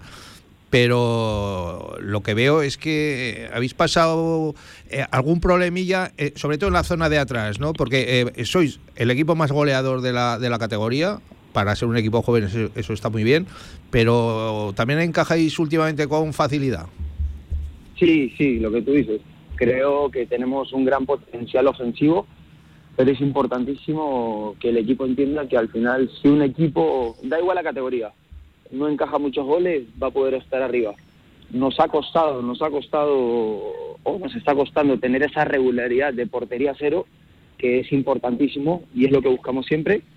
Pero bueno, creo que el equipo entiende la idea, es consciente de los errores que estamos cometiendo individual y, y colectivamente por equivocarnos en un momento dado de un mal despeje, una mala circulación, eh, un error en, en, en salida de balón o una segunda jugada. Y aparte de ahí son cosas mejorables. Pero bueno, lo que tú dices, los chicos están entendiendo los errores y a partir de ahí que no vuelvan a suceder. Y así pues vamos a poder estar más tranquilos de cara a la clasificación sin ser lo más importante. Queremos que los jugadores mejoren, que suban al primer equipo y si al final nuestro trabajo nos da para estar arriba, bienvenido sea y a final de temporada pues veremos por qué competimos. Eso te iba, eso te iba a decir, Sebas. Eh, es complicado entrenar a un filial con ese doble objetivo que, que siempre tiene que tener, tanto de, de, mejorar, de que los chavales jóvenes progresen, pero a la vez de, de, competir y además con la exigencia ¿no? que debe tener, yo creo que sí, el, el Huesca B en la tercera división. ¿Es complicado compaginar, compaginar eso? Sí, a ver, voy a ser muy sincero. Los filiales en el fútbol español y en el mundo eh, son un equipo totalmente atípico.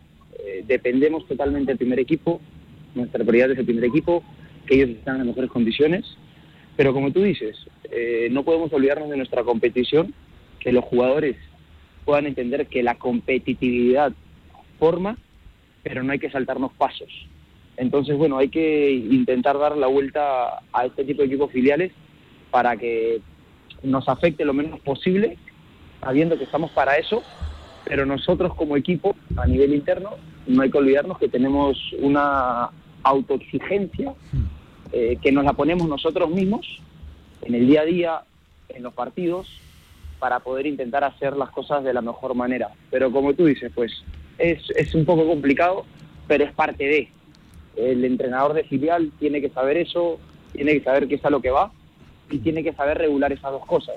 Poder servir al primer equipo de la mejor manera que los jugadores estén arriba y den la talla y luego en la competitividad eh, que la tengan en, de cara a la categoría y más aún más aún ¿Mm? en esta categoría de tercera división que te condiciona los campos claro, claro. la experiencia de los rivales y sobre todo que al final todo se iguala y nosotros tenemos que usar bien nuestras armas e intentar minimizar los errores, que es vital, que es vital. Eh, Sebas, eh, eh, es la primera temporada que estás al frente de, de este equipo, ¿no? Del Huesca B en esta categoría de tercera división.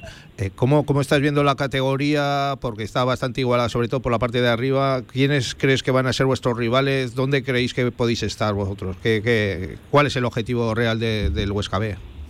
Eh, mira, te voy a hablar con mucha sinceridad, y esto lo sabe el club y lo sabemos nosotros. Nuestra prioridad ahora mismo es que intentar promover la máxima cantidad de jugadores.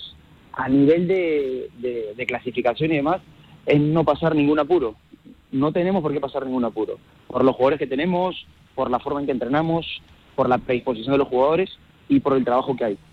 A partir de ahí, que el equipo se vaya formando y más que ver una posición, me encantaría o, o soñamos o tenemos la ambición de que al final de temporada podamos jugar cosas interesantes, a los que a todos los jugadores les gusta jugar.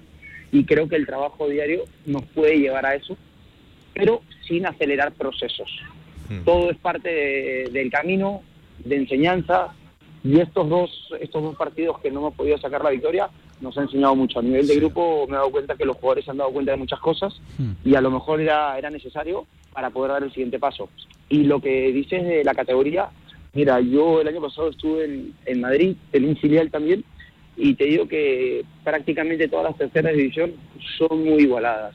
Da igual el, el, el lugar, los jugadores, todo se iguala.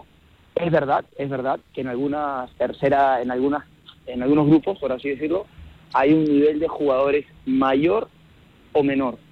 Pero te soy muy sincero, la competitividad es la misma, la misma, todo se iguala.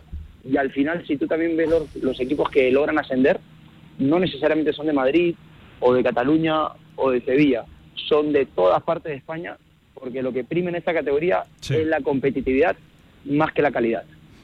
Oye, ¿y cuándo vamos a ver al verdadero Huesca B? ¿En la segunda vuelta? Porque eh, chavales jóvenes que poco a poco se tienen que hacer, eh, me imagino que será así, ¿no? En la segunda vuelta vais es, a, es vais a equipo, arrollar. ¿no? Es un equipo que tiene que ir a más, ¿no, Sebas?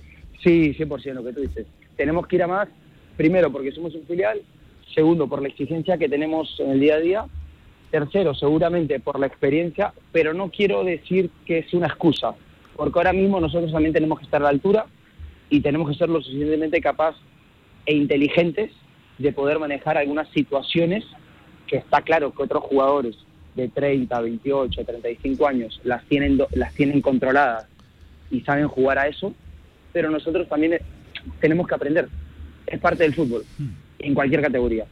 Lo que tú dices, esperemos que sea de menos a más. Sí. Estoy convencido que va a ser de menos a más, pero sobre todo no olvidarnos de disfrutar el camino, no perder la competitividad y que la máxima cantidad de jugadores puedan subir al primer equipo, que ese es, es- es lo, eh, el mayor premio que puede haber para, para mí como entrenador, para el cuerpo técnico y a nivel de club. Eso te iba a preguntar, Sebas. Eh, eh, por mi parte, la última, que eh, ves chavales ahí con proyección, ves que, que este año mismo van a poder debutar con el primer equipo. 100%, 100%. Yo creo que eso ya es decisión del míster y del club, pero yo creo que hay muchos jugadores que tienen la capacidad. Pero te voy a ser muy honesto, a veces el que pensamos del que no va, no va a poder, no va a poder, no va a poder, y por regularidad, trabajo o por cabeza, son los que llegan. Entonces, en un filial tienes ahí los, los, que, los prospectos, los proyectos, los trabajadores y a lo mejor los que están un pelín más ocultos, pero al final no sabes cómo va a terminar el año y quién es el que realmente puede dar ese paso. Y en mi opinión, es al final los que tienen la mejor cabeza o las ideas más claras y los que son constantes. Eh, Sebas, te, hago la última también por, por mi parte. Eh, más allá de, de ese filial, ¿qué, qué Huesca, qué club te, has encontrado? Porque sabemos que ha habido cambios importantes eh, este verano, por ejemplo, la dirección deportiva, también a nivel estructural e incluso institucional. Más allá de ese equipo al que, al que tú diriges, ¿qué club te has encontrado ahí en el, en el Alto Aragón, en Huesca?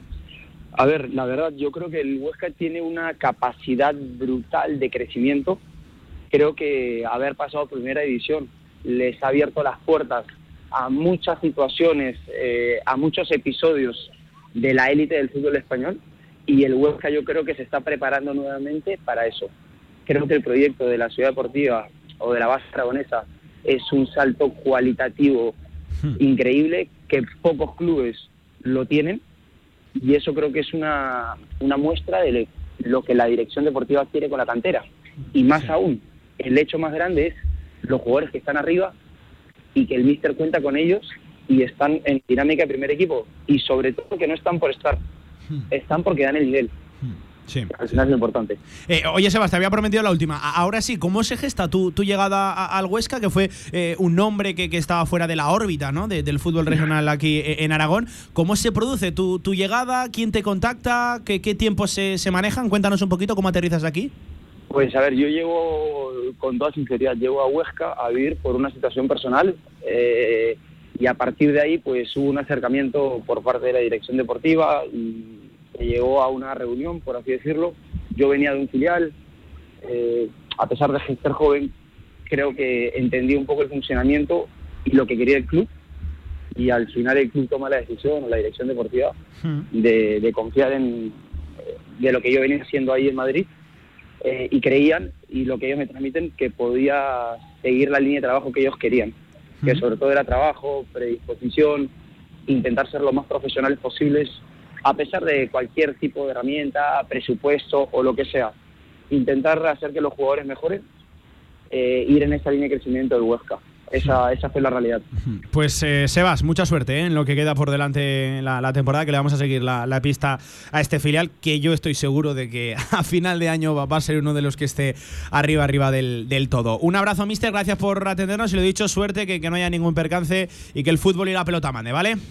Muchas gracias, un abrazo a todos. Saludos. Pues ahí está, Sebas Martínez, Sebastián Martínez, el técnico de la Sociedad Deportiva Huesca B, que era un perfil que le comentábamos, no lo teníamos fichado y, y ahí estuvo y ahí está. De hecho, eh, empezando a sacar resultados con, con el Huesca B, que es verdad que hay una desventaja ahí ya de 7 puntos frente al líder, pero Villar, no sé si estás de acuerdo conmigo, va a estar a fin de Va a estar temporada. arriba, va a estar arriba. Yo sabes que era una de mis apuestas al principio de temporada, luego entró en un pequeño bache, vuelve otra Oh, vez a que, ganar. eh, hay que hablar de lo que tiene el Huesca del centro del campo para arriba. eh. Es un tiene muy dinamita, es muy dinamita en la categoría. y Tiene- juega bien al fútbol también, o sea, es que se juntan las dos cosas. Sí, y tiene la- las condiciones para bien de, de un filial. Eh, vamos a ver, yo insisto, con los filiales siempre la cosa está en cómo tú controles la- la- la- las cosas negativas que tiene un, un filial, ¿no? Chavales tan jóvenes, eh, inexperiencia, el saber adaptarte a todo tipo de lo- situaciones. Esos lo- son los peajes a pagar por No, y lo que hemos comentado, ya sabes que todos los filiales poco a poco son chavales jóvenes que se tienen que conocer, se tienen que conjuntar, nuevo entrenador, nuevas ideas. En la segunda vuelta, como le he dicho yo, yo creo que arrollará, porque ya te digo que a mí es un equipo que me ha gustado mucho en todos los equipos que, que he visto yo este año de tercera. No me falta alguno por ver, pero, pero yo creo que, que de los voy a echarme un poquito de los tres primeros va a estar seguro, pero para mí es firme candidato Ya. a ser el campeón. Ya comentábamos cómo estaban esos cuatro primeras posiciones. Epila cuarteta Marite Huesca. Quinto el Almudévar con la misma puntuación precisamente que el filial con 16 puntos. Y tres por debajo ya se encuentran Barbastro y Llueca con 13. El Egea con 12, mitad de tabla, misma puntuación que el Robres, uno menos el, el Binefar. Es que fíjate, estamos hablando de que décimo está el Binefar, noveno el Robres, octavo el Egea, séptimo el Illueca. Es que son todo equipazos. Sí, sí, no. Sí, Va a haber palos ahí para pegarse Bueno. por, por, por meterse en el playoff este año. Y a partir de ahí, muy descolgado en esa última posición está la Almunia con tres puntos. Con siete está tanto Monzón Atlético como Utrillas. Ocho Cariñena, eh, nueve el Calamocha en esa duodécima posición. Y en la undécima está el Caspe con nueve, mismos Si- puntos que, que el Calamocha. Si el año pasado algún equipo como el Cuarte cayó fuera del playoff en la última jornada, yo creo que esta, esta temporada, este año, eh, hasta la última jornada, no se va a saber, yo creo que, que más de un equipo que Sí, entra al sí, sí, Ah, estoy de acuerdo contigo. No, no solo va a llegar una posición ahí en duda, yo creo que, que- que van, a llegar, van a llegar bastantes. Insisto, lo estamos Habría diciendo que mirar el calendario para ver martes 8 esas dos o tres sí. últimas jornadas, cómo Lo se estamos diciendo a noviembre. entre ellos. Sí. Eh, por cierto, próxima jornada, Egea Calamocha, Huesca Caspe, Robres Cariñena, Binefar y Llueca, Barbastro Monzón Atlético, Cuarteta Marite y los dos últimos, Utrillas Almudévar y la Almunia Épila. Cuidado que se mide el primero contra el último. Este, este próximo fin de semana. No puede haber duelo más antagónico ¿eh? en situación Sí, clasificatoria. pero la verdad es que ya ves, hasta el propio La Almunia em- está empezando a despertar ya, ¿eh? y, y ya le empató al cuarte, que ahora mismo está ahí arriba, está el segundo. Eh, el otro día empató en Calamocha, yo creo que mereciendo la victoria, porque Unai, su portero, hizo dos, tres paradas espectaculares que les salvó de la derrota. O sea que, ojito, que aquí pueden pasar muchas cosas. Eh, Villar, eh, damos un pasito atrás. ¿Te parece que vayamos a la regional preferente? Y venga, ahí nos quedamos, me habías dicho, en el grupo tercero, ¿no? Sí. En el grupo tercero, porque eh, seguramente va a ser uno también de los más competidos a final de, de temporada. Em, lidera ahora mismo el, el Belchite con 16 puntos. Está el Delicias segundo con 13. Y a partir de ahí. eh. Y a partir de ahí, cuidado, Fuentes. Tercero con 12, Alcorisa cuarto con 11, mismos puntos que el Escalerillas y a partir de ahí la quinta posición, empatados a 10 puntos, tres equipos, quinto, Cella y el Andorra, Villar. Es decir, eh, están los en un partido- ocho primeros en 6 puntos. Sí, sí, no, y, y porque el Belchite está un poquito más destacado, pero yo te diría que desde el segundo al octavo, como acabas de decir, están en un partido. Sí, sí, sí, sí. Siete, ocho equipos que están. Para mí, gran favorito, bueno, más que gran favorito, favorito el, el, el Belchite, porque Sí. claro, es el que viene a descender de la tercera división, ha conseguido mantener Y jugadores empezado- y ha importantes. y ha empezado bien, sí, que es lo que te eh, suele costar, ¿no? El Claro, adaptarte a la cuando ca- categoría. cuando, cuando cambias de categoría es lo más difícil, ¿no? A, a- moldarte rápido y lo que dices tú, pero mantenido el grupo, eran conscientes de que es la manera de poder volver rápido a tercera división. Lo han hecho y les está dando Mm. resultados. También el trabajo del Mister tendrá algo que ver. Eso te iba a decir, ¿no? Tienes ganas de pegarle un toque, ¿no? A Sí, José claro, Carlos. claro, porque está demostrando en las últimas temporadas que es uno de los mejores entrenadores de tercera. Y, y- y el año pasado, por circunstancias, ya lo sabemos, eh, aquello de los mm, descensos masivos, eh, la pandemia, todas estas historias, eh, dio con el Belchite en el descenso, pero no se le mereció para, para, para nada. Eh, me parece que ya nos escuchas. Si te parece, nos vamos a marchar directamente hasta el municipal del Tejar, allí en Belchite, para hablar de este Belchite, de esta nueva categoría y de ese liderato y también de la última victoria. Además, importante, 2 a 0 contra las Escalerillas, que era uno de esos equipos que estaba en la parte alta de, de, la tabla. Ya sí, bien también. sí, sí, sí, no, cuidado con el Escalerillas. Ah, es muy complicado eh, puntuar en el campo de, de Escalerillas. Me parece que ahora sí ya nos escucha al otro lado del teléfono José Carlos Collados, el mister. Hola, entrenador, ¿qué tal? Buenas tardes. Hola, buenas tardes. Bueno, y, ¿Qué en tal, ¿Cómo estáis? y en primer lugar, enhorabuena por esa victoria importante, ¿no? La, de este fin de semana, 2 a 0, escalerillas, partido complicado, ya marcando un poquito la diferencia, ¿no? Dentro del grupo. Pues sí, la verdad que era un partido que nos enfrentábamos primero contra segundo, así que bueno, de ganar habríamos un poco más de hueco con ellos que puede ser un rival directo de aquí a final de temporada, así que bueno, una victoria importante. Eh, Mister, no es tanto una pregunta, sí una sensación, a ver si la compartes. Eh, vaya grupo, ¿eh? Este tercero de la región preferente. Sí, la verdad, a ver, pero es que yo creo que todos los grupos son complicados. Eh, el que estamos viviendo nosotros y, y, lo vemos de primera mano, sí que es complicado, muy difícil, cada partido es muy difícil sacarlo, pero bueno, yo creo que el resto de grupos también eh, están bastante igualados, sobre todo yo creo que también en el grupo 2 hay muchos equipos que también quieren estar en la parte alta, así que bueno, la verdad que los grupos al final eh, todos son complicados. ¿Qué tal, José? Buenas tardes. Buenas tardes, Javier. Que, que lo que decía, ¿no? Eh, un, gran tanto por ciento del éxito del equipo aparte del mérito tuyo como entrenador y saber dirigir a, los jugadores, es, es, el haber mantenido al grupo unido, ¿no? Una gran base del año pasado. Eh, sabíamos que en pretemporada teníamos que hacer un buen trabajo eh, y bueno, pues conseguimos eh, renovar ocho o nueve jugadores sabíamos que si manteníamos la mitad del bloque, pues tendríamos un equipo ya competitivo para la categoría y que si, reforzábamos pues con gente, eh, sobre todo con buen trato de balón, que es lo que buscábamos, pues bueno, seríamos uno de los rivales a batir seguro. De todas maneras, eh, esto, como se dice siempre, no he hecho más que empezar, pero es bueno empezar como lo habéis hecho vosotros, ¿no? Eh, ahí los primeros y empezando a coger diferencias con, rivales que, sabemos que también optan a ese ascenso así es y más bueno nosotros no esperábamos llevar esta puntuación sobre todo pues el calendario que teníamos.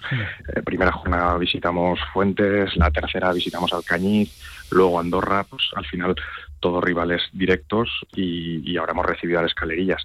Así que bueno teníamos un, un, un calendario complicado sobre todo las salidas y, y las hemos sacado con solvencia Habrá otro partido en casa justamente contra el colista. O sea, eh, hay, habrá que cruzar los dedos, pero en teoría, ¿no? Eh, partido propicio también para seguir sumando.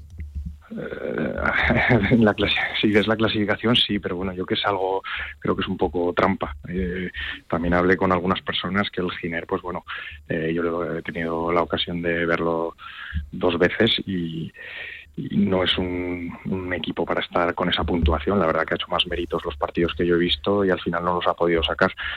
Así que bueno, habrá que estar preparados porque es un, un rival que ya nos enfrentamos el año pasado que estaba en tercera división. Uh -huh. Está claro que han cambiado gran parte de la plantilla pero bueno, eh, no es un rival yo creo para estar tan tan abajo como está sí. ahora mismo. Sí, sí. Eh, hablando de, de, de, plantilla, Mister, eh, en vuestro caso habéis realizado pues alguna remodelación importante, sobre todo en, en parcelas muy específicas de, del campo, pero otros jugadores han querido continuar a pesar de, del, del, descenso. Entiendo que también importante, ¿no? Esa mezcla de, jugadores que ya saben lo que es el club, lo, lo que es también el entrenador, con otros nuevos que han llegado esta temporada para la preferente. Así es. Eh, a ver, al final hay jugadores que, por ejemplo, Alfonso el capitán, el otro día hace dos goles y es un jugador pues que lleva 10, 11 temporadas sí, en Belchite. Sí, sí. Al final, pues hay jugadores que tienen una continuidad, eh, varios jugadores que llevan 2, 3, 4 años. Entonces, bueno, es más fácil mantener el bloque porque, bueno, están a gusto. Es un sitio donde a los jugadores les tratan muy bien. Entonces, bueno, eh, muchos han valorado seguir en preferente a pesar de tener ofertas de tercera o de equipos punteros que mejoraban económicamente lo que tenían. Eh, mister, em, eh, llegaste a tener, no sé si miedo, duda, ¿no? Dudas, eh, creo que es la, palabra acertada. por lo que tú comentabas, ¿no? Tema de adaptación. Sabemos que la regional preferente es una categoría que cada año va a más, que se ha roto quizás, ¿no? Esa brecha tan exagerada que existía hace tiempo entre la tercera división y la, y la preferente, pero claro, ya sabes que por arriba se ha reducido, por lo tanto, eso quiere decir que, que, hay equipos apostando por más calidad, otros por menos, otros por un modelo de juego, otro por otro. ¿Tenías miedo o dudas con esa la adaptación a una categoría desconocida, por lo menos en el presente reciente del, del Belchite? Eh, sí, a ver, eh, por parte del club sí, yo sí que he estado años en preferente, de hecho mis dos últimos años en preferente fueron dos ascensos con el Valdecierro hace relativamente poco, entonces bueno, pues algo conocemos la categoría, sí que ha cambiado, pues que la división antes eran dos grupos, ahora son tres, eh, solo sube uno, la igualdad yo creo que es mayor, pero igual que en tercera división. Al final las categorías se están igualando mucho. Eh, desde las categorías bases se trabaja ya muy bien. Eh, cualquier jugador que pase por categorías, aunque sean en, segundas infantiles, cadetes, al final trabajan también bien y eso se nota, pues la diferencia es muy pequeña entre, entre los jugadores que antes eh, había, como, como habéis comentado, una brecha entre tercera preferente o preferente y primera. Hmm. Ahora la brecha es mucho menor y entre los mismos equipos de la categoría también la, categoría, eh, la diferencia es mínima. Hmm. Oye, José, eh, ¿qué rivales ves más fuertes o que van a ser a la definitiva los enemigos del Belchite para conseguir el ascenso? Pues bueno, acabamos de empezar, pero bueno, el Fuentes yo sí que veo que es un, un equipo muy potente con muchos años trabajando con el mismo bloque.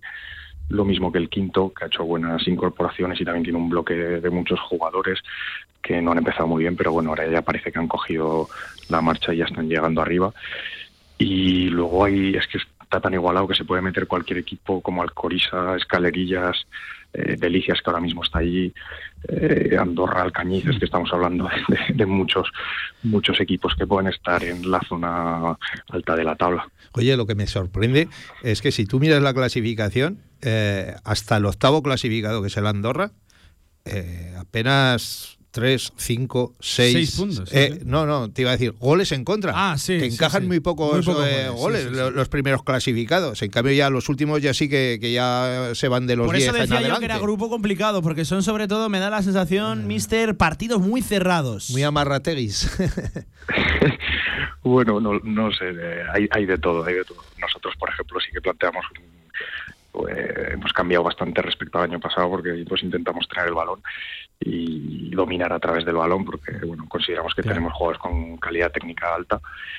Y igual que nosotros yo creo que hay más equipos pero bueno eh, la verdad que está viendo pues en algunos partidos pocos goles cerrados pero bueno eh, yo creo que es más eh, el momento de la competición que luego pues ya empezarán rivales a tener más. Vosotros os lleváis todas, todas las medallas, eh, primer clasificado, máximo goleador, menos goleado. Claro, es que el, al, al, le ha cambiado lo que decía, interesante lo que decía José Carlos, que, le ha cambiado un poquito el registro, ¿no? De pasar un equipo que, en tercera división tenía que, evidentemente, no sé si sufrir, pero cederle el protagonismo al, equipo rival era eh, otro tipo de contexto. Ahora paséis a ser el gran dominador del grupo, que eso, claro, al final tienes un verano solo para cambiarlo.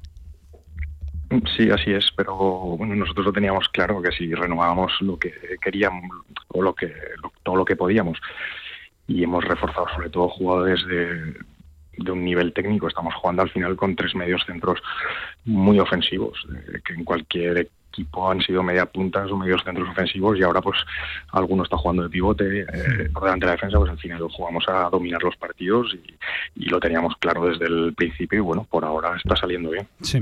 Pues eh, Mister José Carlos, que vaya muy bien. Sí, Villar, ¿quieres hacerle una sí, una, una, una rápida, que ya que está en su grupo y lo ha nombrado antes, ahí está el Fuentes, juega este sábado contra Osasuna. ¿Qué, qué papel crees que, puede hacer? ¿Presentar algo de batalla o, o, cómo lo ves el partido? A ver, a priori es complicado, pero a si es un primera división, es un eh, equipo que juega a otro ritmo, pero bueno, el Fuentes es, yo creo que sí que sí es, si es un equipo de presente que puede sorprender, pues es el Fuentes, porque es un equipo valiente, ofensivo, y no creo que vaya a ser el típico que se vaya a meter atrás. Y, así que bueno, eh, sorprende, yo creo que seguro que le sorprenden y sobre todo desearles mucha suerte y que disfruten mucho a Iván, a, todos los jugadores, a todo el club, porque bueno, es un premio merecido y la verdad que es un, un día histórico y que lo disfruten. Y con ganas de que algún día sea el Belchite, ¿no? El que juega esa Copa del Rey. Así es, estaría, estaría bien, sería bonito, pero bueno, este año preferimos no jugarla y, y subir ascender. Y ser campeones. Muy bien. Pues, mister, ahora sí, que, que vaya muy bien. Gracias por atendernos y que este grupo, el tercero, nos gusta especialmente aquí en, en directo Marca Zaragoza. Así que le seguiremos la pista de cerca al Belchite y a todo tipo de, equipos que, que lideran y que comandan ese, ese grupo. ¿Vale, entrenador? Muy bien, muchas gracias. por Pues todo. ahí estaba José Carlos Collado, un buen entrenador, ¿eh? que ahí está al frente del Belchite, que es el que domina ese grupo tercero de la regional preferente. Vamos a hacer un repaso de cómo se encuentra tanto el 1 como el 2. Por ejemplo, este fin de semana, eh, victoria 5 a 0 del Xavi, del Sabiñánigo, ante el Actur Pablo Iglesias. La verdad que una goleada bien, sí. sorprendente. Ojo, no menos goles, de hecho, uno más. Hubo en el Tardienta 3, Fraga 3, Alcolea 4, Ajas de Juslibol 1, Zuera 2, Ontiñena 1, Viescas 0, Villanueva 1, Sariñena 1, Alto Rincón 0, Jacetano 0, Sietamo Internacional de Huesca 2. ¿Cómo está este grupo? Pues precisamente este último equipo mencionado, el Sietamo, el Internacional de Huesca, eh, líder, 6 victorias en 6 partidos, 18 puntos. Segundo, el Fraga y con 13 puntos empatan en esa tercera posición tanto el Tardienta como el Jacetano. El Sariñena, que poco a poco va remontando el vuelo, ya está en esa sexta posición con 10 puntos. Primer partido que pincha el Fraga, eso es noticia. Lo mismo que como has dicho tú, que el Internacional de Huesca es el único equipo de toda la preferente, De que, toda la que- preferente. que ha ganado todos, Todos sus los partidos. partidos, ¿no? sí, sí, sí. Pero bueno, eh, un, grupo también muy igualado en, en esa zona de arriba. Poco a poco el Internacional de Huesca y el Fraga se están marchando, pero ojito con Sariñena, Sabiñán y Goja de Tano y Tardienta, que, que no va a ser fácil, ¿no? De dejarlos de ver ahí pegados ahí a los talones.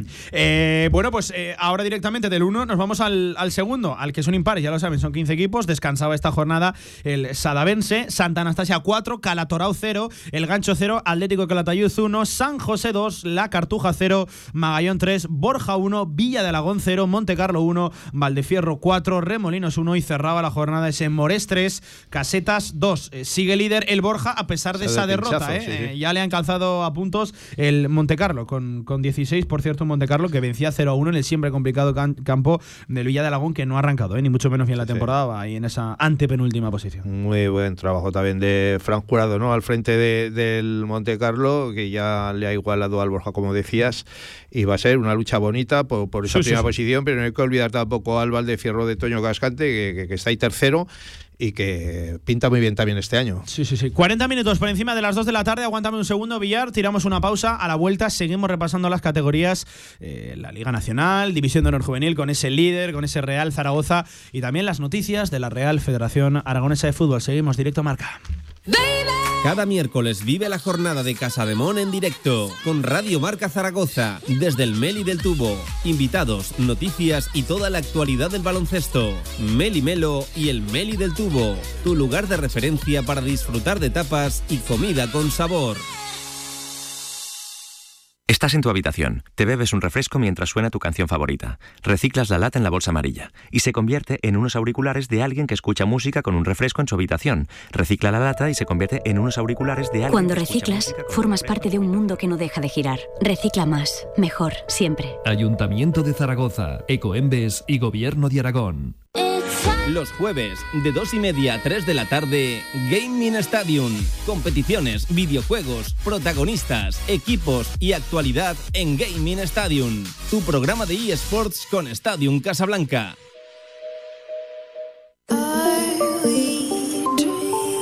Noticias de la Federación Aragonesa de Fútbol.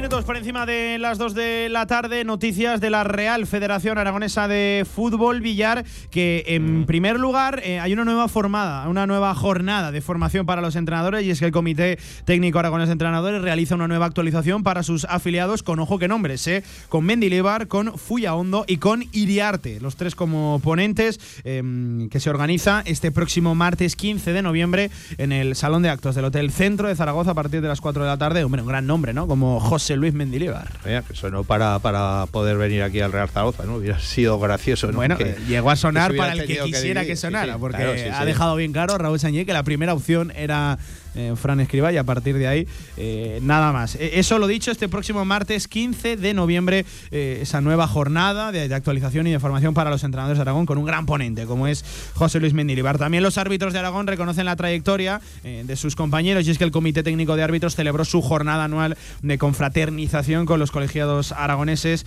esta pasada semana, a la que asistieron pues miembros de la Real Federación Aragonesa de Fútbol, como Manolo Torralba, también como Emilio Gracia, como Agustín Cirac, el presidente de, de los entrenadores, eh, como Elizondo Cortés, vicepresidente del Comité Nacional de, de Árbitros, eh, que destacó además el sacrificio y el compromiso de los árbitros aragoneses para sacar todos los partidos adelante. Evidentemente, toda una gala, una cena que lideraba el actual presidente del Comité Técnico de Árbitros en Aragón, Francisco Ramo, Paco Ramo, protagonista ayer en cantera aragonesa, Villar. Sí, la verdad que sí, ¿no? Y como decimos casi todos los martes, un lujo estar con ellos y lo pasamos muy bien.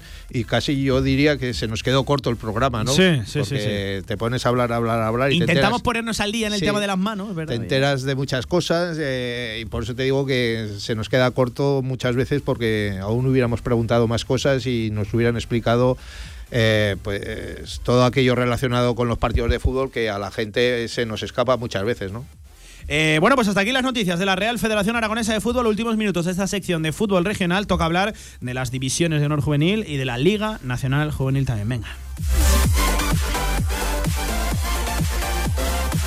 Empezamos por la división de honor juvenil, Villar, porque una semana más el Real Zaragoza, el juvenil A de Javier Garcés, sigue siendo líder. Además, tras empatar a dos frente al Fútbol Club Barcelona en un partido Villar que tuvo de todo. Eso nos gusta. Se lo ¿no? pudo llevar Eso cualquiera, es- hubo expulsiones, hubo remontadas. Eh, yo creo que al final el resultado es lo de menos. Lo que más nos gusta es que el Zaragoza, como dices tú, es líder, ¿no? No, y que sea capaz de competirle de tú a tú al Fútbol Club A Barcelona. un Barcelona que teóricamente tiene que estar por encima tuyo. Pero bueno, ahí estamos siempre eh, los aragoneses para Sí, sí. demostrar que- que vamos a por todas. Empate a dos que hace que tras nueve jornadas el Real Zaragoza siga invicto, siga invicto, son seis victorias, tres empates y siga líder, 21 puntos para el juvenil A, con 20 está tanto el español B como el español B, no, el español, el juvenil A del, del español y el Fútbol Club Barcelona. Con 18 está ahí apretando ya también la, la DAM, pero lo dicho, ¿cómo compite eh? el equipo de, de Javier Garcés que venía de vencer a la Sociedad Deportiva Huesca que se planta en la ciudad condal, eh, en, la, en la ciudad deportiva del Barcelona y es capaz de competir. Es cierto que hay una expulsión con muchos minutos por delante para el Fútbol Club Barcelona,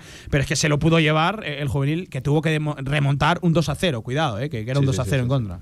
Pero bueno, eh, ya sabemos que también lo que decimos, ¿no? Lo mismo que con el Zaragoza B, con este juvenil, eh, todos los chavales eh, son jornadas que vienen y hasta que se hacen un poquito a la categoría Sí. cuesta, ¿no? Y, y- y lo bueno es eso, que, que parece que no les ha costado nada, que están ahí arriba y que si siguen así eh, van, a, van a seguir sumando muchos puntos y que duren mucho las jornadas que vamos a ser líderes. Por lo demás, por el resto de equipos aragoneses, pues buenas, buenísimas noticias. Victoria del Huesca 2 a 0 ante el Constancia en casa en San Jorge y victoria también, esta importantísima 4 a 1 con goleada incluida para el Club Deportivo Ebro, el Almozara en el barrio frente al San Francisco. ¿Esto cómo queda? Pues bien, el Huesca con esa victoria recupera posiciones en la tabla, se queda en sexta posición, 16 puntos, es la quinta victoria del Huesca, cuidado en nueve jornadas, que son números muy, muy serios del equipo alto aragonés. Hay que recordar que Buen es un equipo, también, recién eh. ascendido, ¿eh? recién Y- y- ascendido. Y muy buena plantilla también, ¿eh? igual que, que el Huesca B, que hace unos momentos hablamos con su entrenador, tiene muy buen futuro estos chavales. Y por cierto, la segunda victoria de la temporada para el Ebro, que con ese 4 a 1 frente al San Francisco se queda en esa decimocuarta posición, todavía en puestos de descenso, pero a un solo puntito Villar de salir de, de ese, de ese pozo. Es una victoria que le da oxígeno, aire al Poquito a Ebro. poco, poquito a poco, ¿no? Eh, Queda mucho por delante y esperemos de que el Ebro sea capaz de salir de ahí cuanto antes. Venga, y nos quedamos también en esa Liga Nacional, en ese grupo sexto, Escalerillas 2, Marianistas 2, Alcañiz 1, Utebo 0, IPC La Escuela 3, Fraga de Fútbol Base 1, Real Zaragoza 4, el Juvenil B venció frente al Atlético Teruel 4 a 1, La Almunia 2, Ebro 2, Balsas Picarral 0, Monte Carlo 1, Estadio Casablanca 0, Huesca B 2, San Gregorio Albal 4, Racing Club de Zaragoza 1, cuidado con esa victoria del San Gregorio 4 a 1, Villar es 4 a 1 frente Muy a clara. seguramente uno de los grandes favoritos del grupo, Sí, frente sí, al Racing y- Club de Zaragoza. Y que le hace ponerse a un punto, ¿no? De esa segunda posición que, sí. que ostenta el Racing Zaragoza, pero el San Gregorio ya decíamos también que, que, pinta muy bien esta temporada y va a luchar por ese ascenso. ¿eh? Y empate a uno entre la Amistad y el Oliver. Esto como queda, pues el juvenil B del Real Zaragoza que sigue liderando la tabla con 25 puntos, eh, 8 victorias, un empate ni una derrota, invicto todavía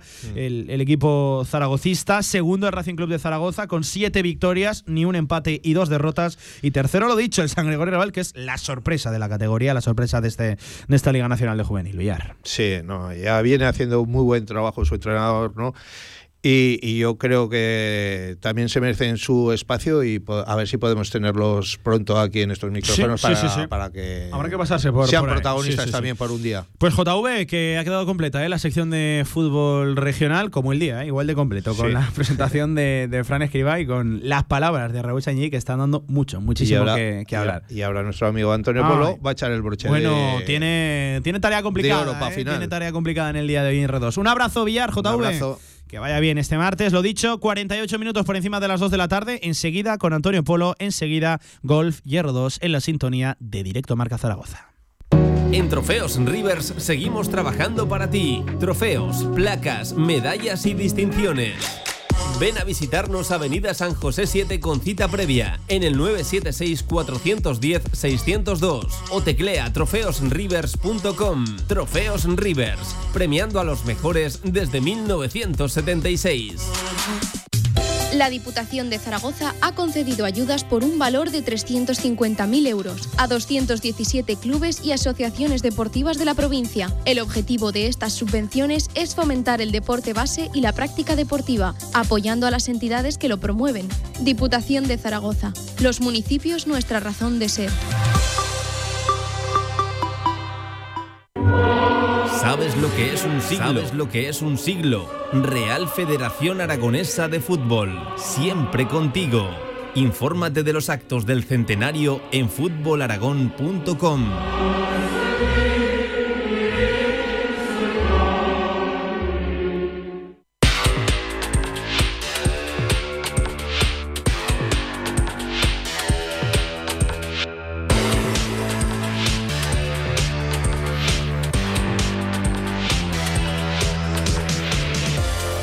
tenemos por delante para hablar de golf con un Antonio Polo. Antonio, ¿qué tal? Buenas tardes. Muy buenas, Pablo, ¿qué tal? Que vienes preocupado por la baja también de Cristian Álvarez. Sí. Ojo, cuidado, que se está hablando mucho de Fran Escriba, de las palabras de Sanjay, pero para mí la noticia del día está en esa lesión de media, no sé si larga duración, pero de media seguro de Cristian Álvarez. Al final es una fractura en A el ver, menos mal que ha firmado ya, que si no, igual se lesiona a Cristian un rato antes de firmar y te dice Escriba, ojo. Bueno, ha dicho que Escriba este es- que Álvaro, refiriéndose a Ratón, está preparado. Esperemos que vea mejor los entrenamientos y a lo mejor pueda contar con Rebollo.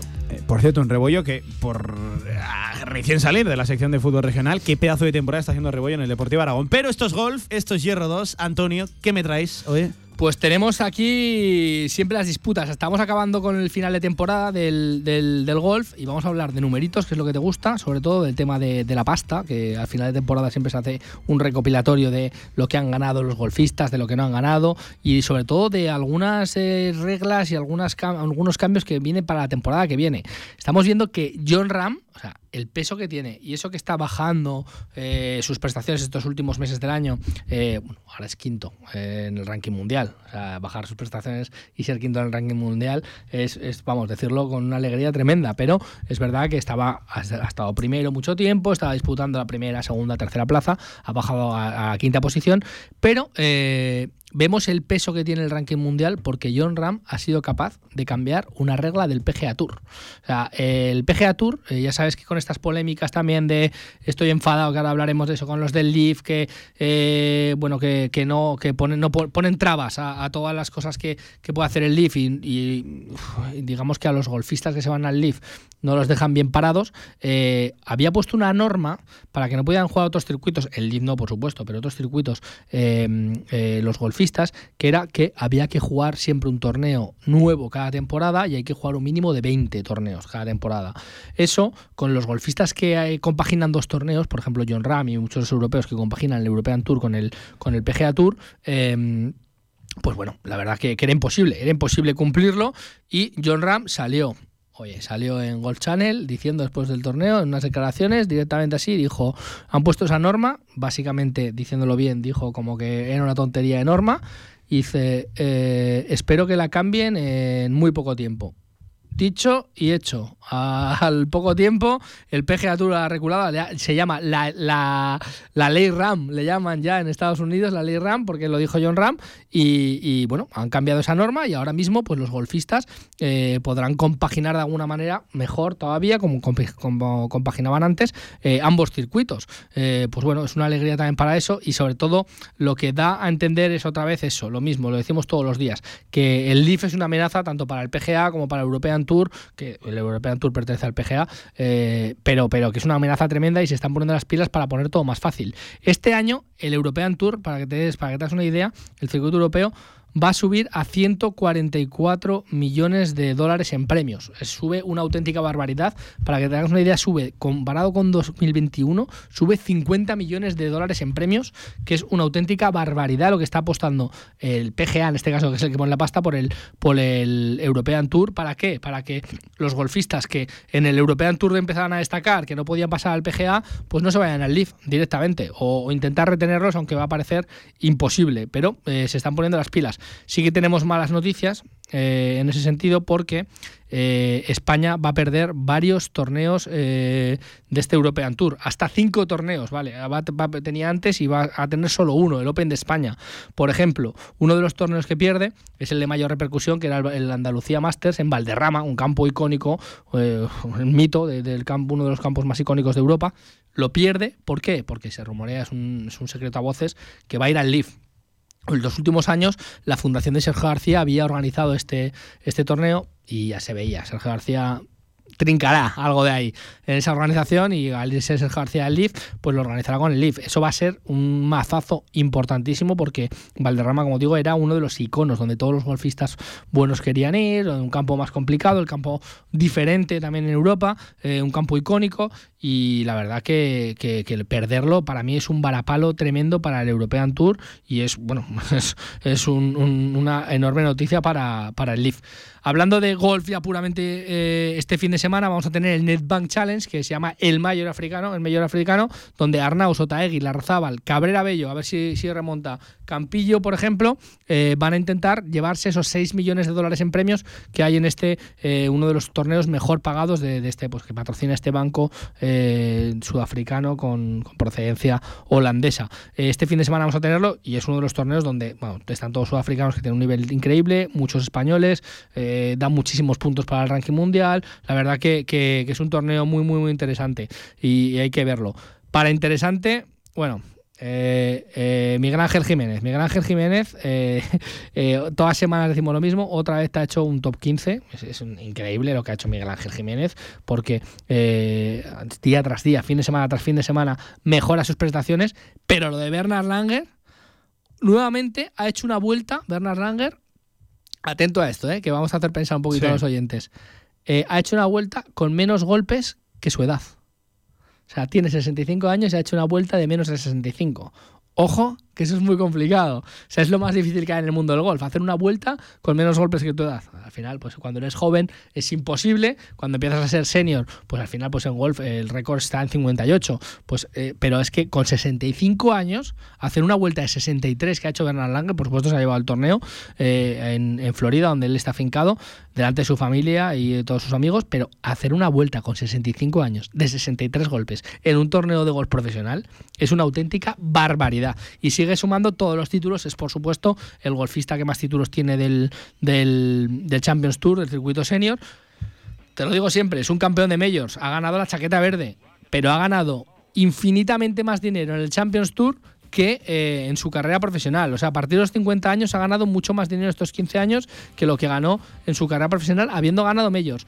Una auténtica barbaridad lo de lo de lo de, este hombre, lo de Bernard Langer, porque es que es, que es, que es alucinante. Otro que gana mucho dinero, que está ya en la lista Forbes, es Dustin Johnson, que sumado a los 100 milloncitos que tiene por, por, por participar en el Leaf, casi nada. 100 ¿eh? kilos, así, toma, a jugar. 100 kilos, para ti. Es una cosa, al final, esto yo creo que no tiene precedentes en el mundo del deporte. Ha, cambiado. Total. En el mundo del deporte en general. Total. O sea, no que, simplemente por participar ya te ves un, bueno, sin, obviando el, price pool, ¿no? Olvidando el dinero que, te dan por ganar, simplemente ya solo por participar. Bueno. 100 kilos. Y, bueno, y Mikkelson lo decimos siempre, 200. Phil Mickelson, 200 kilos. O sea, a tu edad ya que ya está, está de vuelta, toma, Ni tan mal. un icono, 200 Sí, sí, millones sí. y ahora jugar los torneos al año, que son 8. bueno, pues en estos torneos ha ganado, aparte de todo esto, eh, 35 millones de dólares, aparte de los 100. O sea, eh, en 4 o 5 torneos que era imposible ganar. Para que te hagas una idea, han salido el ranking de, la, de, los, de los premios y bueno, eh, están los españoles, está Chacarra que gana un torneo, está Sergio García, pero este fin de semana que había un torneo especial, la final del, del Leaf, eh, solo jugaron 18 hoyos. Para que te hagas una idea, normalmente se juegan cuatro torneos. En el Leaf son tres, tres, tres rondas, perdón, no torneos, tres rondas.